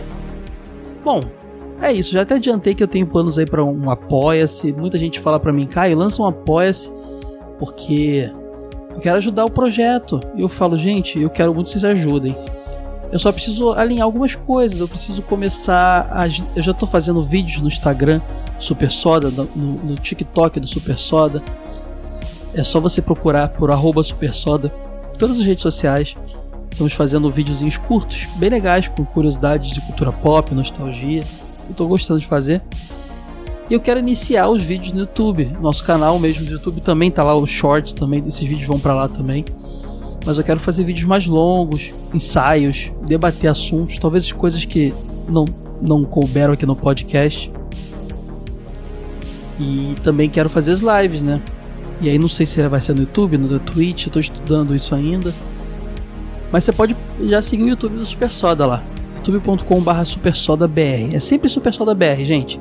Todas as redes sociais. E é isso. Aí depois que eu tiver tudo isso lançado, eu vou poder criar o Apoia-se, porque eu vou poder criar as recompensas, eu vou saber o que, que eu dou conta de oferecer a vocês. Já pensou se eu ofereço três podcasts exclusivos, um care extra, um super soda extra, um Dinotronic extra? Eu vou morrer. Eu tenho que ver se eu dou conta. Tem que ver o que eu posso oferecer. Vídeo extra, não sei. Vão, vai, com certeza vai ter grupo pra gente interagir o dia inteiro. É isso. Bom, já tô adiantando até algumas ideias aí para os próximos meses. Ah, tudo que eu mais preciso agora de vocês é ajuda na divulgação dos projetos. É, muita gente que me acompanhava do Retro Geek, do Jogo Velho, até dos Brucutus, um podcast que eu tive lá nos primórdios da Podosfera, acabaram se perdendo nessa, nessa, nessa. Toda essa minha jornada foi para chegar hoje no Super Soda. E alguns ficaram pelo caminho. Porque não me seguiam nas minhas redes sociais pessoais ou coisa do tipo. Então, a divulgação de vocês é importante para essa galera me achar e para pessoas novas me acharem. Entendeu? É, então divulguem, divulguem o conteúdo para pessoas que vocês sabem que gostam e tudo mais. E também é, Vão lá no, no Spotify. Nossa, façam muito isso, por favor. Lá no Care, no Dinotronic Super Soda, nos três feeds. E dê cinco estrelinhas pra gente lá. Tem um sistema de ranqueamento no Spotify. Isso ajuda demais a gente a, a ficar bem localizado. O Super Soda ficar bem localizado. O Care, o Dinotronic também. Nos rankings de podcast e tal. Façam isso. Isso é tão simples e, e isso ajuda muito. E os comentários também são muito importantes. para que esse bloquinho final pós-game exista gente tem que comentar. E eu tô muito feliz que os podcasts estão tão, começaram com poucos comentários, até porque eu sei que eu dei uma flodada ali, lancei seis podcasts durante o carnaval. É, mas a ideia era dar esse punch mesmo, era aproveitar que a Promobit estava com a gente para mostrar aí do que a gente é, do que eu vi, do que, do que eu, do que eu sou capaz, né? Mas agora que tá mais passados os episódios, vão lá comentar, gente. É, os feedbacks ajudam muito, tá? Já falei muito, muito recadinho aqui. Acho que agora eu posso começar a ler os feedbacks do nosso último Dinotronic. Sobre. O tema foi a origem dos videogames, um episódio que eu adorei fazer. E que eu quero trazer muito pro Dinotronic esse aspecto histórico, mais do que nunca, assim. Em todos os projetos de nostalgia que eu já fiz parte, eu já agir dessa forma. Eu gosto, como jornalista, gosto de contar a história das, por trás das coisas, a origem de tudo. Mas eu, aqui eu quero fazer de uma forma mais organizada, talvez. E esse episódio, a gente fez um Super Mario Bros, que é um jogo influente e acho que era uma boa um bom tema para. Eu sempre gosto de começar projetos com Mario e Cavaleiro Zodíaco, porque eu acho que são os temas que mais bombam aqui. Mas esse Origem dos Videogames, ele é o, a gênese real do projeto, assim a gente contou, eu contei para vocês a história ali junto com o Jeffrey e com o Floyd dos videogames bem no início, quando ainda nem era videogame, as primeiras testes com computação, joguinhos que utilizava de coisas eletrônicas e tal, até passar pelo Tennis for Two e passar pelo, pelo, pelos outros jogos e chegar, a gente chegou até o Atari por ali. Falamos bem da primeira geração, dos Pong, clones de Pong, do Odyssey. E agora vamos seguir essa série breve assim. Eu quero fazer episódio sobre Atari, quero fazer episódio sobre a Nintendo, sobre a Sega. Quero fazer episódio sobre as gerações especificamente também. Quero fazer episódio sobre o Crash dos videogames, que foi um momento importante ali. Essa série histórica aí vai ser bem legal de fazer e eu tenho certeza que vocês vão gostar também, cara. É um bom, é um bom lugar para visitar depois e pesquisar coisas, né? Que às vezes a bibliografia é difícil acesso, né? Comprar os livros e tal. E é isso. Bom, vamos começar então. Primeiro comentário aqui é do Flávio. Ele comenta assim: Boa tarde, meu amigo Caio. Caio, eu vim trabalhar no oeste do Pará com o professor de filosofia. Ah, eu li esse comentário do Flávio e, e me emocionou muito. Eu, eu, eu, eu vou. Vocês vão ver só que legal. Então posso dizer isso com um pouco mais de precisão do que o comum. Logo afirmo, você tem algo de filosófico na sua forma de produzir conteúdo. Eu já me arrepiei porque eu sou só um menino que sonhava em ser jornalista gamer e de cultura pop, lia revista Herói, lia Ação Games e, e via televisão o dia inteiro. E que tem um pezão forte a nostalgia. Eu sou um cara nostálgico até pelo que eu não vivi. Então, nunca me imaginei de forma filosófica. Mas acho um elogio absurdo, porque isso carrega, isso agrega conhecimento, isso agrega intele intelectualidade, inteligência. Então você está me elogiando e eu fico feliz. Mas eu espero nunca entrar na onda de, de dificultar o meu conteúdo. Ele tem que ser sempre palatável para todo mundo. Isso é meu, meu, meu mantra, assim, é fazer um conteúdo de videogame não só pro gamer, de anime não só pro otaku. E, de, e, e assim vai, sabe? De cultura pop não só pro nerd. Eu quero que o cara que teve um Super Nintendo quando moleque nunca mais teve nada venha aqui feliz pra ouvir sobre os joguinhos que ele jogou. E também o cara que é gamer hardcore e tudo que coleciona consoles também queira curtir o conteúdo. Eu quero que o rapaz que vinha, a menina que via manchete e nunca mais acompanhou o anime, venha aqui curta meu, meu conteúdo. E o otaku fervoroso, é, que tá sempre nos eventos e acompanhando tudo, anime de temporada também, curta aqui. É isso. É, é esse é meu objetivo. Então, Flávio, já te digo de cara que esse elogio aí foi. Tem nem roupa para isso. Vou continuar aqui. Digo isso pois a sua necessidade de compreender a gênese das coisas é aquilo que Aristóteles já afirmava. Para se compreender as coisas é necessário entendê-las desde sua formação. É, pode crer, eu penso igual. É aquele lance, né? Até, até entra nesse aspecto político mundial, nessas guerras, essa ascensão do fascismo. A gente vai cometer, comete os mesmos erros se a gente não estudar o passado, né? Eu lembro quando moleque eu tinha dois temas que eu adorava na, facu na, na escola: História e, e, literatura. Literatura um pouco depois, que quando a gente é novinho é português só, né? Eu gostava de literatura porque eu tinha que ler e escrever, e sempre foi uma coisa que eu gostava. Eu gostava de história porque tinha todas essas histórias incríveis para conhecer, né? Já matemática e afins, eu física, química, eu admito que matava um pouco de aula para ficar no flipper, mas deu tudo certo. é. Que conteúdo excelente! Eu adoro também saber como os videogames surgiram. Inclusive, você já foi no Museu do Videogame? É muito interessante. Existem alguns exemplares de consoles da primeira geração. Foi duas vezes, Flávio. Ele já passou. É, se for o Museu do Videogame mesmo que eu tô pensando, ele, ele viaja, né? Ele é itinerante, ele viaja por shoppings no Brasil todo. E ele já esteve, acho que até mais de, do que isso, mas eu fui duas vezes nele aqui no Rio.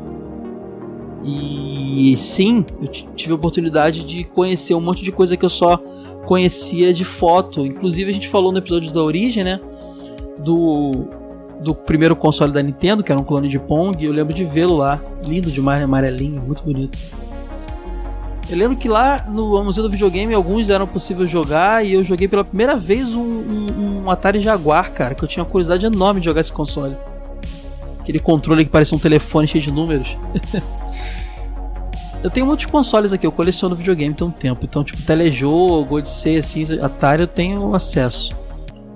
Mas alguns não, e, e, e o Atari Jaguar foi um, um desses. Eu vi uma galera indo jogar outras coisas assim mais populares eu vi de longe esse Atari Jaguar parado, assim, tava rolando Doom.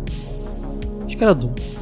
E eu corri para jogar, porque assim, só só para dizer que eu pude pegar naquele controle e jogar um joguinho e assim, Atari Jaguar realmente não é tão tão console tão agradável assim. A ideia era muito melhor do que a execução. Então é isso, foi muito legal conhecer esse museu. Uh, ele continua aqui. Confesso que vou fazer um esforço agora para comentar três podcasts mas sempre que tiver um tempinho virei aqui. Ah, pô, Flávio, eu sei como é difícil, né? E assim, não são os três semanais, hein? Vocês ficaram mal acostumados aí porque o lançamento foi assim. Mas é semana A de Neutronic Super Soda, semana B, Care, caso a. Que, todos quinzenais, né? Caso tenha algum problema, a gente pode remanejar um por semana, outro outro, mas a, basicamente é isso. Então acho que vai ser mais fácil. E caso não seja, Flávio, escolhe o seu favorito, o tema favorito daquela quinzena ali e comenta. E é, e é isso. Então, o importante é você estar aqui com a gente trocando ideia. Uh, abraços, tudo de melhor sempre. És uma referência, obrigado de novo, Flávio. Flávio, 30 anos, Juriti, Pará. Flávio, obrigado. Você é um professor, que é a profissão mais linda do mundo. É, eu, eu, eu respeito tanto essa profissão que eu nunca quis exercê-la. Já tive situações onde me indicaram para me especializar e virar professor. Já me sugeriram seguir esse caminho. E eu definitivamente não acho que eu sou capaz de, de fazer isso. Acho que é para poucos e para os melhores. Meu pai é professor, além de enfermeiro, ele é professor de, de, de várias disciplinas na, na, área de enfermagem, na curso técnico, assim, e eu respeito muito a profissão. Então, máximo respeito, você é uma referência para mim, Flávio. Abração e obrigado de novo pelas palavras.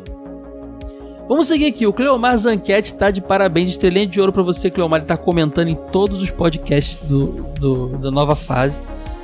Ele comentou aqui, ó. Cast bem informativo, mostrando que videogame também é cultura. Forte abraço, Cleomar, 32 anos, Viamão, Rio Grande do Sul. Obrigado, Cleomar. Valeu demais. Tamo juntasso. Agora o Rafael. Rafael que sempre começa parecido bom dia. É, é, acho que é bom dia. Botou bom Caio. Deve ser porque não, não, sabe se é dia, tarde ou noite, né? Podcast é. Eu tô gravando isso na madrugada. Três da manhã, bom dia já para vocês? Para mim é boa noite, porque só dia é só quando amanhece, só quando eu acordo. Então vou botar bom, boa noite. Boa noite, Caio. Rafael, São José do Rio Preto. Ele sempre, sempre se apresenta. Eu gosto quando vocês digam, dizem idade, de onde, de onde são. Que é uma forma de, de pesquisa, né? Estatística me ajuda de alguma forma. Mais um cast maravilhoso da família Super Soda. É incrível quanto os games evoluíram através do tempo.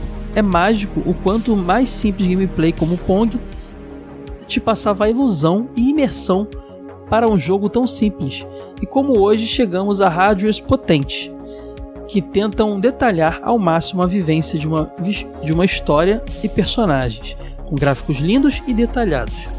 Porém, na minha visão de gamer, desde o Atari acho que hoje tudo é muito focado em trazer gráficos impressionantes, mundos abertos, pouco imersivos, trazer um, uma grandiosidade, mas sem alma. Jogos dos 16 bits e 32 bits tinham um tremendo esforço em contar uma história por pixels, e era lindo e profundo, tinha alma e coração ali.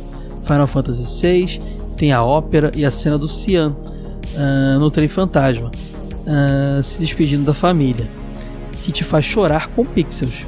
Um dos motivos de ter o Switch é por causa desse jo desses jogos, mais voltados para o coração, alguns até indies, que não têm obrigação de serem grandiosos, mas sim ter alma. Você falou do. Engraçado, você falou aí do, do Switch, esse episódio que é sobre o Switch, né? Você não sabia que ia ser interessante.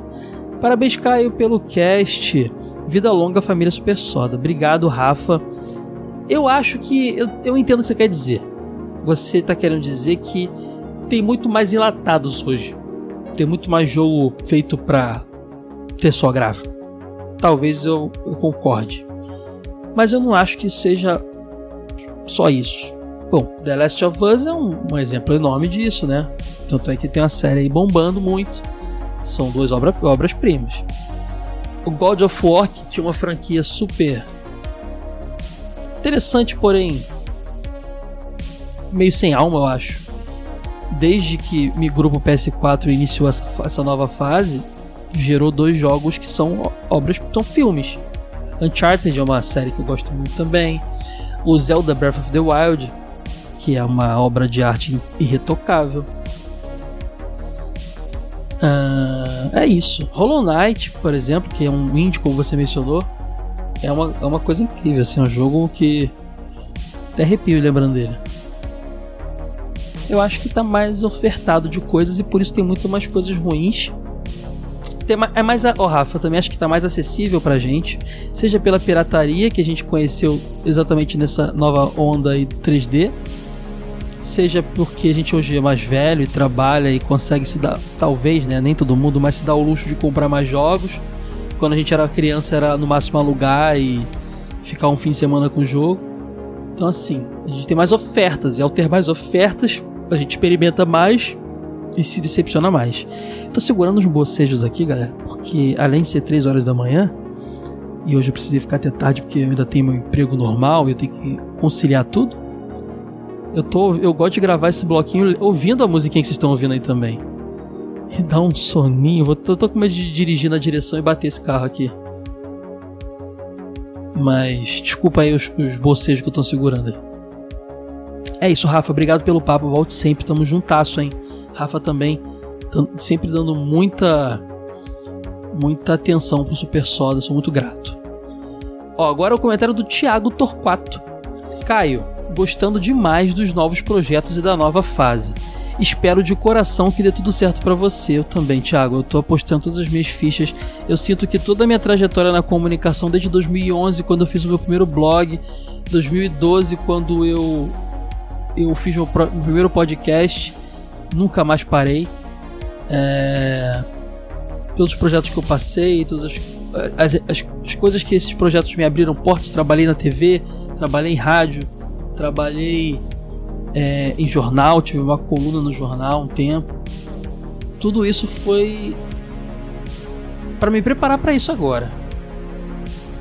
Já tem um tempo que eu decidi que hoje eu ainda trabalho, sou designer gráfico ainda numa empresa e tal, mas eu decidi que é meu último trampo. Porque de agora em diante eu vou conseguir viver do meu projeto. O Super Soda ele é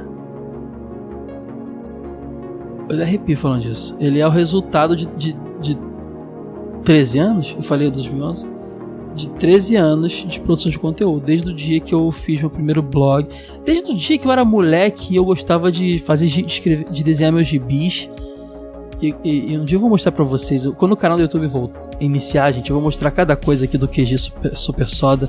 Eu tenho os gibis que eu fazia do Rista quando era pequeno. Só eu gostava desse jogo. Eu tinha, eu tinha uma. Nossa, vocês vão, vocês vão achar muito tosco, mas eu, eu, eu fazia. Desenhava mal. Os roteiros que eu escrevia porque nunca, de filmes que nunca existiram. A brincadeira que eu adorava, que era fazer a grade da, da televisão do meu canal fictício, que era o canal Zoom Passava só desenho animado. Tudo isso tá, já desde, desde essa época eu já estava treinando para o que eu estou fazendo hoje. O pessoal elogiou muito ah, os efeitos sonoros do Care, do Super Soda, do Dinotronic. E tudo isso aí, cara, é é um amálgama do que do que eu sou, né? Referências à televisão. Eu penso o Soda como uma emissora. E os, e, e os podcasts são, seus, são os programas nessa emissora.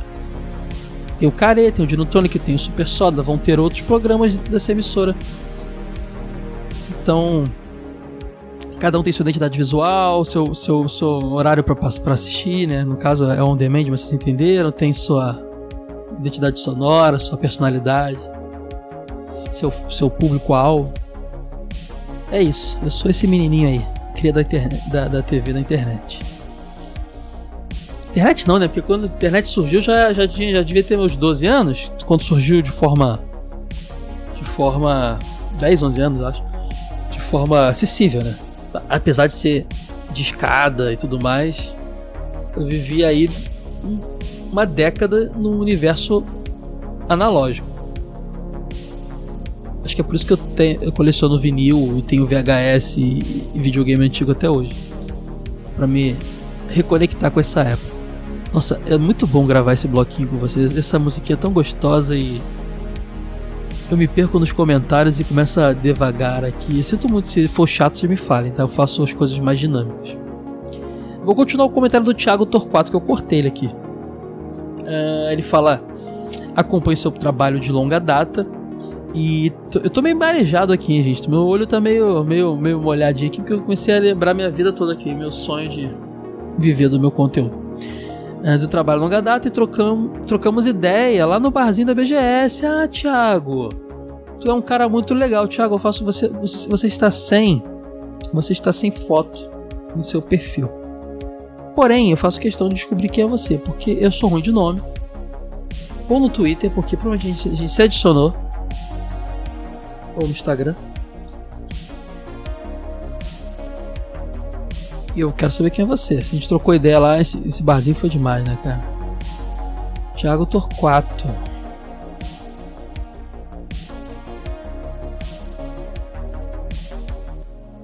Ah, eu te achei e lembrei de você. Lembrei de você, Tiagão.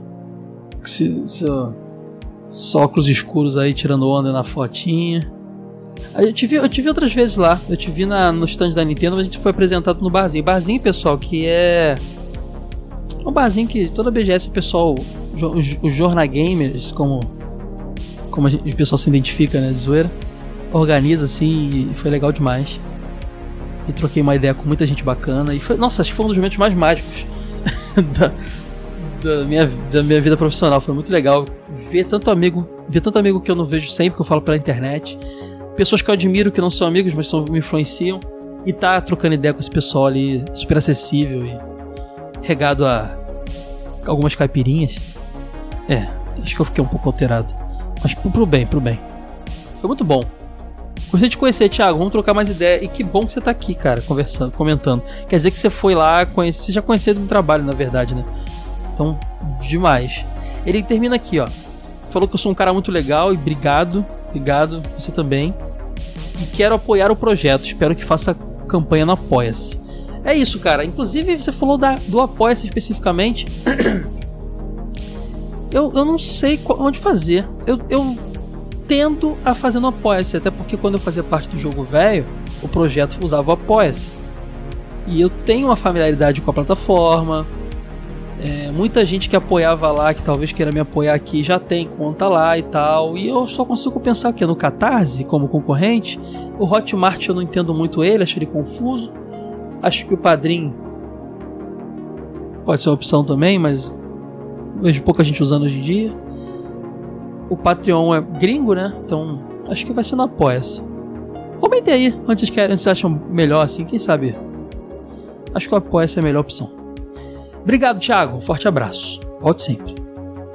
O Iago Aragão comentou: Eu não comento muito porque sou introvertido, mas te acompanho desde o início do jogo velho TV de tubo. Ah, Iago, pô, mas que bom que você apareceu. Eu, cara, eu fico tão fascinado quando aparece uma galera nova assim. E quando essa galera nova diz que já me acompanhava, eu fico assim, como assim, gente? Você me conhece há quatro anos, quase cinco que eu fiquei no, no jogo velho e eu tô te conhecendo agora. É estranha essa relação internet que a internet traz, né? Uma doideira. Então eu fico feliz. Se vocês soubessem como é legal, vocês me mandarem umas mensagens. Inclusive, muita gente manda inbox para mim no Instagram, no Twitter, direct message, interage comigo nas redes sociais. E aí de quem disser que eu não, não interajo, porque eu falo todo mundo. Enquanto eu, eu for uma pessoa assim, fácil de acessar, eu vou, vou interagir, não vou ficar ignorando as pessoas.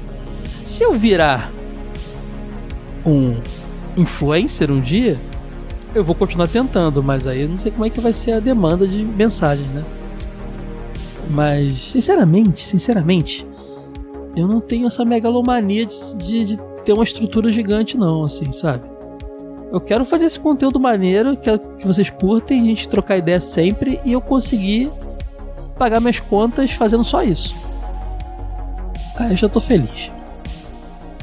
Ele continua aqui, ó. Admiro muito a qualidade. Eu tô deixando esse bloco muito pessoal, acho que isso é ruim. Me digam aí se é ruim. Vamos lá. Admiro muito a, quali a qualidade e pesquisa que você dedica a cada episódio é, porque eu, é o que eu gosto de consumir, Iago. Eu gosto de conteúdo que tem senso de humor, claro, tudo mais, mas que agregue, assim. Que agregue de verdade. Eu não gosto de conteúdo.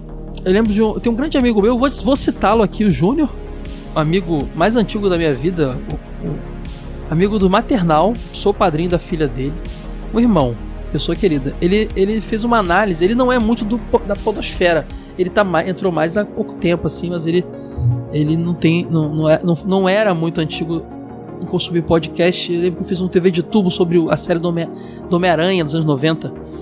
E ele comentou: Poxa, É, eu queria ver mais vocês batendo, relembrando como é que era para vocês, assim. Lembra aquele vilão? E vocês ficaram muito tempo falando da Marvel Animation, né? E por que, que eu fiquei muito tempo falando da, da Marvel Animation? Acho que nem sei se o nome era esse, mas Marvel Studios. Bom, tem vários nomes. Porque eu vi pouco conteúdo em português sobre isso. É, é, isso me motiva muito. Por exemplo, eu quando fiz episódio de Tetris no jogo velho, quando eu fiz o episódio do Pong, quando eu fiz o episódio dos clones da Tartaruga Ninja na, na, na que eram os rip-offs, né? TV de tubo, entre outros. Eram conteúdos que eu não via muito em português. O Emo, aqui no Super Soda, um episódio que bombou muito, mas que muita gente. Mas não foi para todo mundo, né? Era muito específico essa história nunca era contada direito em português. Nenhum produtor de conteúdo contava ela direito. Eu, pô, cara, eu gosto de ir nessa vibe, nesse caminho, sabe? Eu não gosto muito de. Até falei pra esse meu amigo Júnior assim, cara, você quer ver um, um, podcast assim? Aí eu peguei até um podcast popular, eu não lembro qual foi que falou o tema, ouve esse. Porque eu não vou fazer esse conteúdo, primeiro porque já é o que mais é feito tem um, é que você não conhece, mas tem um monte de gente fazendo esse conteúdo, dos que senta com os amigos. E aí, Cavaleiro Zodíaco era bom, né? Pô, pô, Super Mario Bros. era bom. Cara, isso é uma coisa que tem muito e é legal. Tem seu lugar, tá? É divertido. Tem episódio que a gente que eu faço aqui que é nessa vibe. Mas eu tento sempre agregar, trazer uma coisa diferente, informativa. Então, perder, entre aspas, aquele tempo falando da Marvel Studios, da Marvel Animation, era interessante. A gente descobriu junto ali que a Marvel, além de fazer a série da Marvel, né, fez Caverna do Dragão. Então, assim, é, são coisas legais, assim, de conversar. Eu acho, pelo menos. É minha vibe. Aí ele continua aqui. Uh... Admiro muito a qualidade da pesquisa que você né, dedica ao episódio. Me acompanhou tantas madrugadas no trabalho que te considero um amigo. Cara, isso é muito comum. O podcast ele é muito popular entre seguranças, vigias, é, galera que trabalha noturno, sei lá, no hospital, enfermeiro, é, desenvolvedor, né, análise, analista de sistemas que tem, tem trabalha à noite que mais? Taxista, Uber, é impressionante, cara. Caminhoneiro. É impressionante, assim. É, é uma companhia mesmo, né, cara? Pode crer.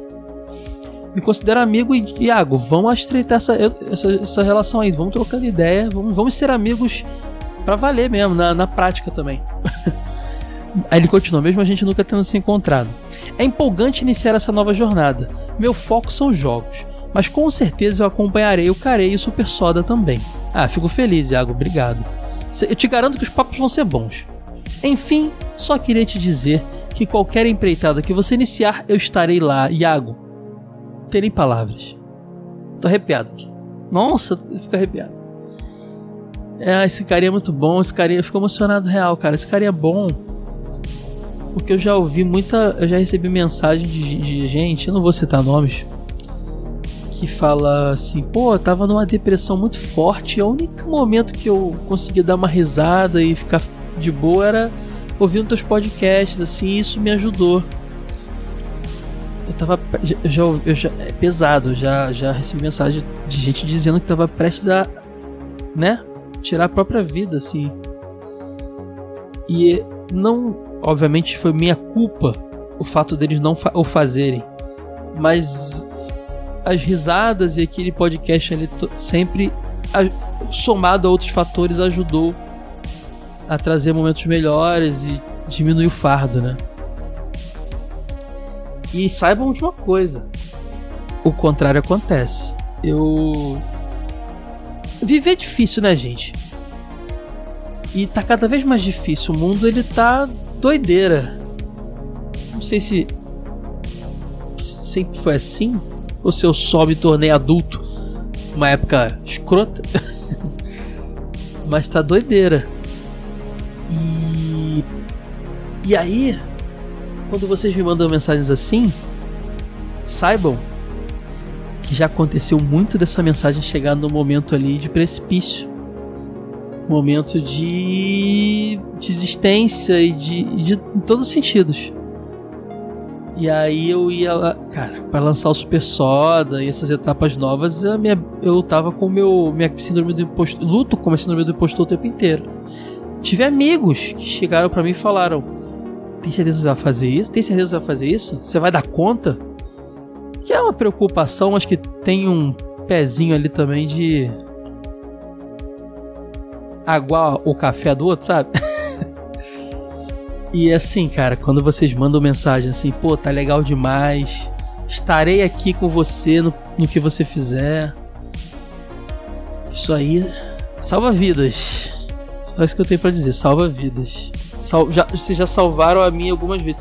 No fim das contas, essa, essa relação que a gente construiu, eu e vocês todos aí que estão sempre interagindo comigo,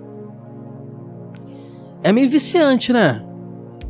Porque eu fico pensando, se eu largar tudo, eu vou sentir falta de, de, de vocês. E vocês devem sentir a minha falta também.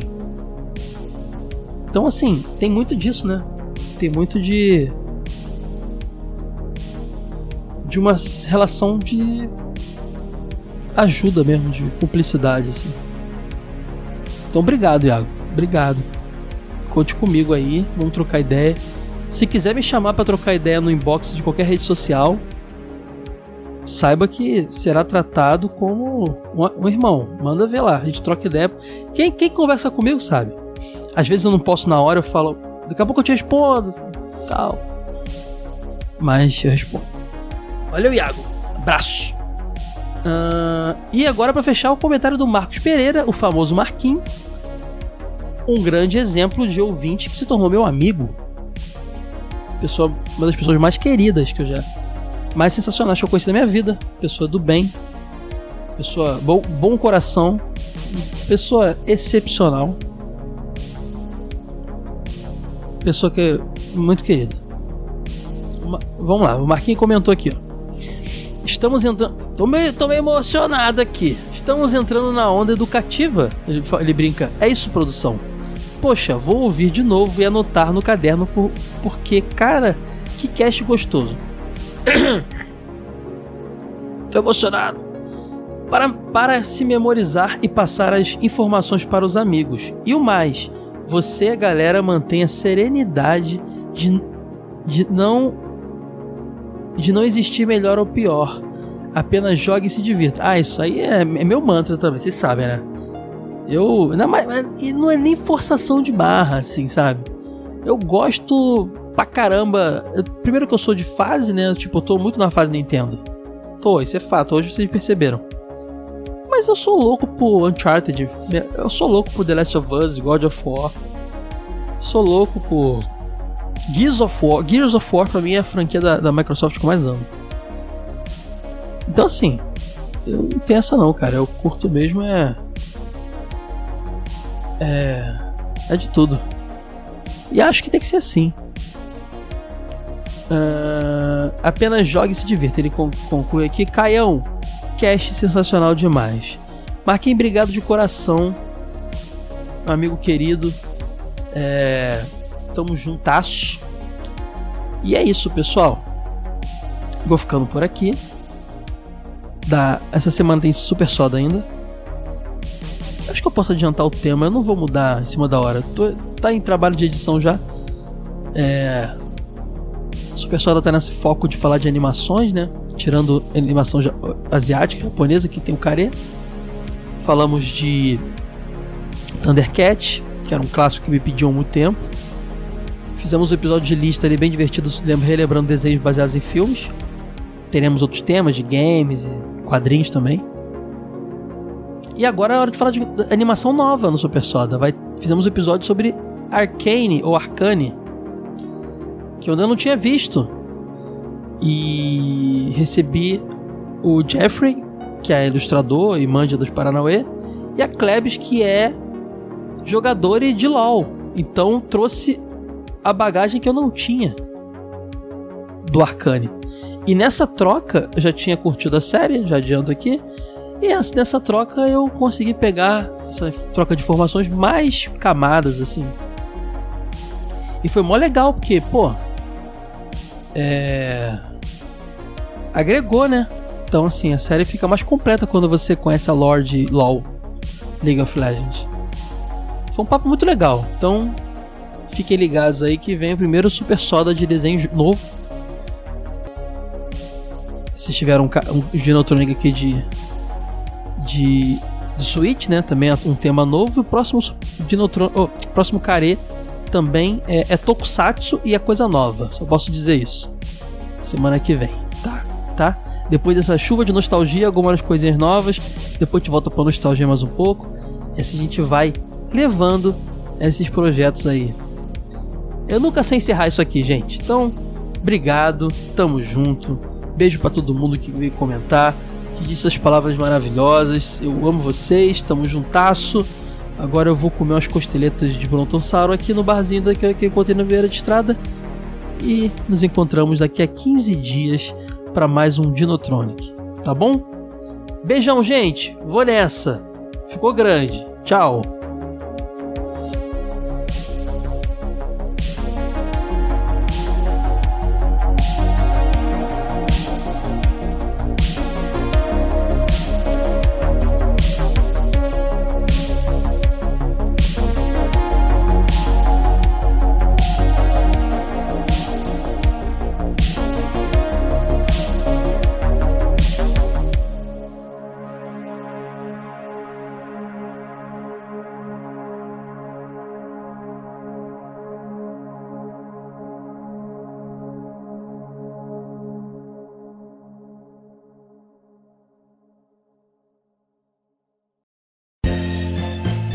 Esse episódio foi editado por Caio Hansen.